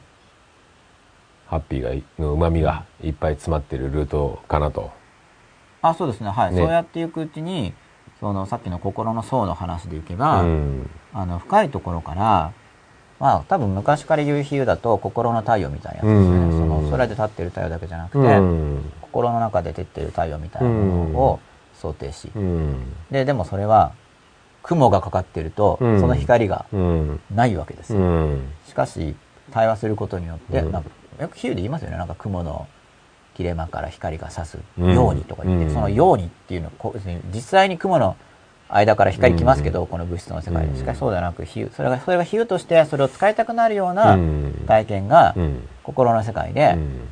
起こるわけですよね。で、その雲を晴らすにはどうしたらいいかって言ったら、うん。それはだから重要な方法としてこう無意識とうん。対話していくと。うんいうのがあるという話です。その無意識と対話していくっていうのと、うん。意識的にこの世で達成したイメージをただ無意識に刻印していくっていうのをアプローチうする、ん。でこ刻印しようとした結果、うん。なんか抵抗感があったり、うん。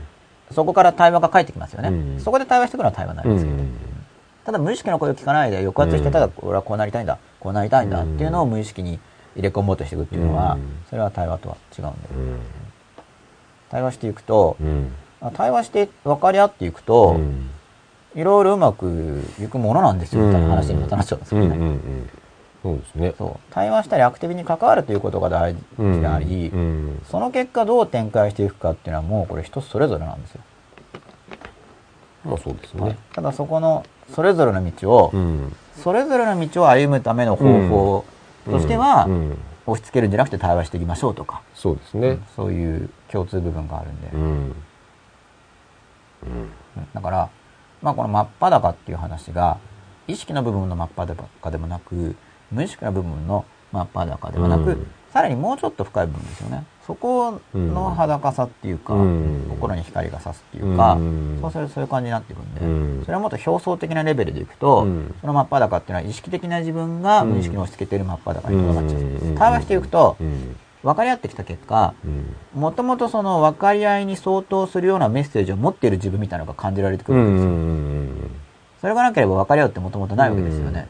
うん。それがだから、意識の側もうん。無意識の側も、もっと、もっと自分自身である自分自身うんの声をうん。聞いてなかったなっていうのが感じられてくるんですけど、うん。そうですね。それはいきなりそこの声を聞こうとするのではなくて、うん。意識と無意識の対話というものをやっていくことで感じられてくるわけうです。んそうしないと深い部分の声を聞こうとか思ってうも、ん。なんかできないとうん思います。できないはず。だからそれがステップになるんで、うんうんまあ、ちょうど50は半分ぐらいを目指さずに、はい。うん。そういう話に入ってきてるっていうのは、いい感じじゃないですか？はい。流れを感じるっていうか。はい。はい。じゃあまた、あ、吉田さん何かありますか？吉田さんにいつも聞きながら進めてるいやいや。はい大丈夫です。まあそれのきっけ、かけとして普段の行動をちょっと細かく意識化してやってるそうですね。はい。意識するときに。うん。例えば意入り識、口が見つかってくるから意識しないときも意識化するんですよ。うん。じゃあこれからちょっと15そうですね。分ぐらいはうん。選び取ると言っても、うん。ちょっと流されてみようか。な。はいはいはい。そういうことですね。とかって意識する。うん。うん。始まりと終わりで。うん。で、またそれか、じゃあ終わりは決めないけど、うん。ちょっと流されてみようかな。うん。でも、うん。そのしばらくしたら、うん。よし、また意識するぞっていうふうに、うん。えーそういう思いが、えー返ってきてね、うん。とかって自分に頼んどいて、うん。あの、その、受動的なモードにあえて入るとかっていう、うん。そういう選び取り方です。うん。で、受動的なモードに入ったら、うん。出てきた後で、うん。あれは何だったんだろうでもう一回能動的に解釈していくと、ためになる。うん。うん。っていうようなことなんですが、うんね。はい。はい。で、またツイッター見てみますね。はい。えーニートさんです。はい。音楽のセッションの話を思い出します。速攻、速攻でいいんでしたっけ？即興でしたっけ？即興ですか即興の演奏者同士、相手に能動的に合わせながら、ただ合わせるだけでなく自分を出していくということを聞いたことがあります。自分の中ではそんなイメージです。あ、そうですね。うんこのイメージは、能動的に関わっていくっていうのを、よく表現してると思います。うんだから、自分が何か演奏すると、うん周りの人がそれに合わせてうん返してくれるわけですよね。それに対してまた自分うもん働きかかっていく。うんうんうんで、また向こうからも返ってくる。うんで、向こうから見れば、うん逆のことがまた起こってるわけで、うんですね。お互いに能動的に関わり合いつつ、うん。しかしそれがみんな合わさった一つの曲というものがそこにうん。できていくわけですよね。すごいわかりやすいですよね。そうですね。自分と無意識が対話していくことで、うん。その結果出来上がってくる自分の人生というか、自分っていうのがあるんで、うん。そういう比喩でいいと思います。それを自分と自分の心、うん。自分が無意識に投げかけると無意識からも返ってきて、うん。でまた自分もそれに対してうん。投げかけて、うん。自社他者もそうですね。自分が他者に投げかけると他者から反応が返ってきて、うん。また投げかけて、うん。それも人生もそうだし、うん。宇宙もそうだし、出来事もそうなんで、うん。そういう関わり合いっていうのを、うんやっていきやすくなる。ある程度無意識でやってるんでしょうけどね。そのね。自うん分の中でね。はい、感じて、うん。こういう感じ、うん。そこでコミュニケーションしてるっていうか、よりそれをちょっとクローズアップするような感じで。意そうですね。特に音楽とかだと、うん。まあ、言語っていうやっぱり感覚的なものなんで、その無意識にとっても、うん。多分語りやすい、うん。うんあの本当の言葉にするよりは、うん。音楽とか音とかでね。こんな感じっていうのを音っていうのは表現しやすいですよね。それはだから別に楽器使わなくても楽器練習してない人でも、うん。例えばすごい怒ってる時とかはこうもしパンパンパンって打つ音で表現してたらババババババンって打つことになるだろうし、うん。それが落ち着いてるのであれば、うん。ババババってするっていうよりはもっとうん。なだらかな感じになるとか、そういう感覚あると思うんですよ。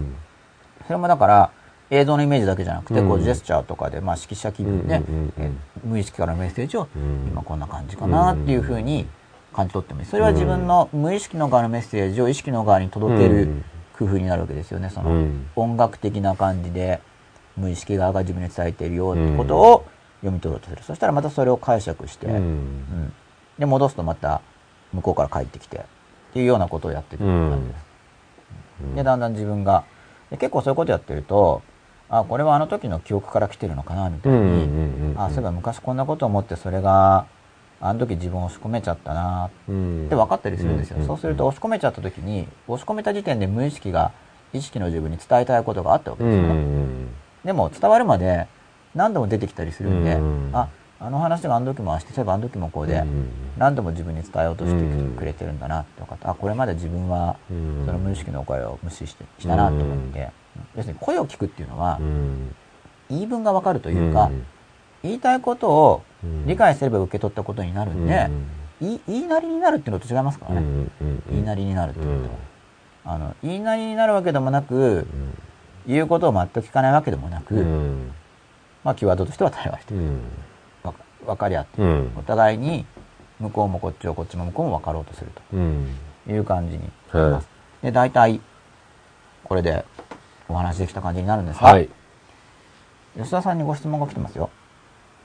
それは花粉症ですか？白、いえ、白いびしさん？違うはずです。白びしさんですね。吉田さんは花粉症ですか？はい。違うはずです。今年から違うはずです。今年から違うはずです。はい花粉症ですという認識をしないということですね。はい。ということで、えー第45夜。はい。今日は結構バーって話す感じでやってみたんですけど、どうだったでしょうか？はい。先週も結構、あの、メールコメント全部拾いました？はいあ、すいません、何でしょうか？コメント拾いました？全部。あれ？拾ったつもりだったんですけど、飛ば、あ、飛ばしちゃってました？あ、出てなかったんだ。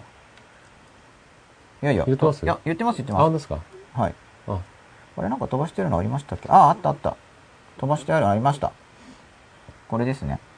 では飛ばしているものを、扱 飛ばしているものに気づいたので、はい。扱おうと思います。はいありがとうございます、吉田さん。とんでもないです。怪獣さんよろしくさんから、そうです、選択する場合です。ずっと意識すると疲れてしまうような気がしました。あ、これは、なんかその、意識するときに、選択するだけじゃなくて、なんか、言うこと聞かせようとするとエネルギー使っちゃうんですけど、うんあの、意識するだけであればそんな疲れないんうん、で、ああ、なるほど。うん。なるね。確かにでも、この形でもう、意識しないで任した方がいいやっていう選択をする場合も多いのかもしれないですよね。はい。なんかもちろん、なんか疲れちゃうなって時は、うん。あの、選択しなくてもいいです。うん。ただしばらくして、あ、今流されてたなって気づいて、ただ流されてたなって気づくときに、うんそこも自分を責めないように注う意。ん。だから自分から流れに行くという意識を持つって感じですよね。そうですね。選択できる場合は、うん。でそれすら選択しないで流されちゃった時もうん気づいたら、うん。あ、今気づいた。ううん。ん。じゃあどうするか選ぼうってぐらいでいいんで、うん。そこでなんか、あ、なんかな流されちゃった、うん。選ばなかったとかっていうのは、そこでわざわざ自分を責める、責める方に流されてるんですよ。うん。そこで自分を責めることを選択してないですよね。つまりここで自分を変えるために、うん。えーあえて責めてみよう。うん。マイナスの報酬を与えることで、うん。自分を変えてみようっていうのであればまだ意識的に選んでますけど、うん単に、ああ、これはダメだっていうのは、それ流されてるんですよ。うん選んでないんで。うんうんでそれも、受動的な、受動的な重、受動的の重要なパターンですね。なんか受動的に自分を責めてしまう。うん選び取ってるわけではなく。うんうんで、ずっと意識すると、疲れてしまう気がする人の場合には、うんまずポイントポイントからやってみて、うん意識するってこんな感じなんだうんっていうふうにやるといいと思います。うん僕も24時間ずっと意識できてるわけじゃなくて、うんだんだん増えてってるっていう感じなんで、僕自身もそういうふうにしてやってるんですけど、うんでもあの、意識して対話しようっていう専用の時間を設けてます。うんうんじゃあ無意識と対話するぞ。うん。って思ったら、その意識を、イメージを出して、うんそういう時はすごく意識的であろうとしてるんで、それは実際疲れます。うん。それはもう、うん。勉強するときにエネルギー使うのと一緒で、だからそれは、うん。今日は日常生活で簡単にできますよっていうのをお話しする。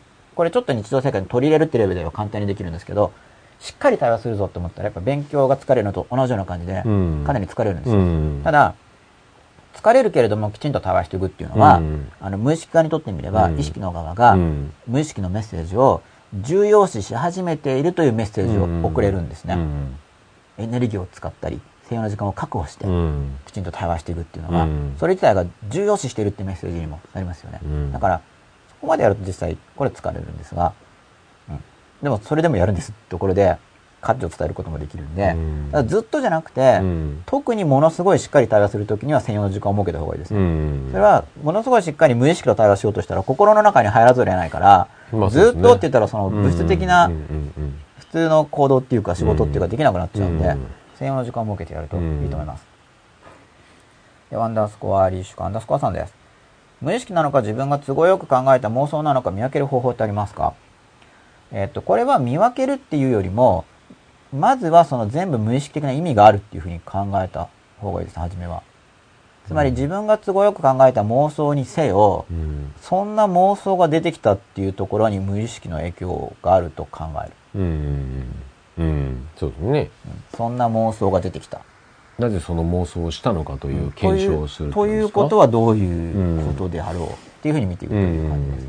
で、ということはどういうことだろうと見ていくときに、どう見たか全、どう見ていいか全然わかんないという人もいると思うんですよ。うん、これはその客観的な話と主観的な話のバランスって話につながるんですけどね。うん、これも日々感じようとするとだんだん分かってくるんですよ。うん、でも、あまりにもこれまで感じることを抑圧していて、客観的な考え方ばっかり、つまり、客観的な考え方っていうのは他者から批判されても証拠やデータを出して公弁できるやつ。が客観的な考え方。代表的なものは、あの、科学です。つまりなんか、違うんじゃないのって言われても、実験結果とかデータを出したりすることで、こうであると。言い返せるわけですね。でも主観的なことって、いや、そう感じるんですって感じになっちゃうから、うん、言い返せないんですよ。だから、でもその主観的なだけにだから行き過ぎるわけでもなく、証拠のある話だけを、証拠がある話っていうのはすごい限られた分野しか使えないんですね。人生の中で。だから、科学には限界があるからとかっていう議論がされるんですけど、まあ、あるどころかめちゃめちゃあるんで、うん、でほとんどのことは扱えないから、よっぽど単純化されていることじゃないと。うん、だから、証拠があって扱える分野は頭ないんですよね。結局、ほとんど、人生のほとんどのことは、主観的な判断に任されちゃうので、で、その主観性の練習をするときに、まあ、シンボルを感じるというのは、例えば、ひまわりを見たら、普通のイメージだったら、あの、おどろおどろしいとか感じないはずなんですよ。おどろおどろしいって感じる人は、今日、に見てるけど、その人のイメージの中でなんか黒いタールみたいな、ドロってなんか、別のイメージが出てるとかで、なんかこう、開けてる感じとか、感じますよね。その感じ方を大切にしていくと、無意識の中で出てきた、なんか妄想みたいなのが出てきたとしても、これは何なんだろうっていうのを解釈する力が伸びます。これ分かりやすいシンボルから入っていけば。例えば、あの、暗雲立ち込めるみたいに、黒い雲がバーって入るのは、なんかそれから悪いことが起こりそうなものを暗示していますよね。しかも太陽が隠れるわけだから、その、すべてをよく清める力みたいなものを遮るものが入ってきた結果、うん、その守られていたエネルギーから遮断されて、自分自身が小さな存在になっていくとかっていうものをそういう比喩から感じることが、うん、結構それ多くの人に共通している感覚だと思うんですよ。個人的な感覚もありますけど。で、自分に都合のいい妄想っていうのは結構個人的な感覚なんですよ。でこれも個人的な感覚を読み取っていくっていうことをやってるうちに、だんだん共通的な感覚にイメージが変化していくんですね。うん、共通している部分に。だから初めのうちは見分けるというよりも、自分が都合よく作った妄想っていうのをよく見ていって、どんな妄想が出たかなっていうのをよく見てきますよね。で、それ何なんだろう？何を言わんとしてるんだろう、うん、何を伝えようとしてるんだろう、うん、どうしたいんだろう？自分はどうしたいと思ってるんだろう？何が嫌なんだろう？とかっていうのはそこから見ていくんですね。うん、で、それで、対話できますよね。対話してるうちに、もっと多くの人に共通してそうなイメージに、だんだん移り変わっていくんですね。ただ、だんだんっていうのはこれ何年とかそういうレベルですけど。人、個人差ありますけど、何年とかかかっても全く不思議じゃないってことです。自分のまず妄想とか。だから、都合よく考えるにしても、自分にとってそれが都合いいってことは、何を反映してるのかな？って見ていくってことですね。つまりイメージの世界は自由であるがゆえに、実は必ず選択があるってことです。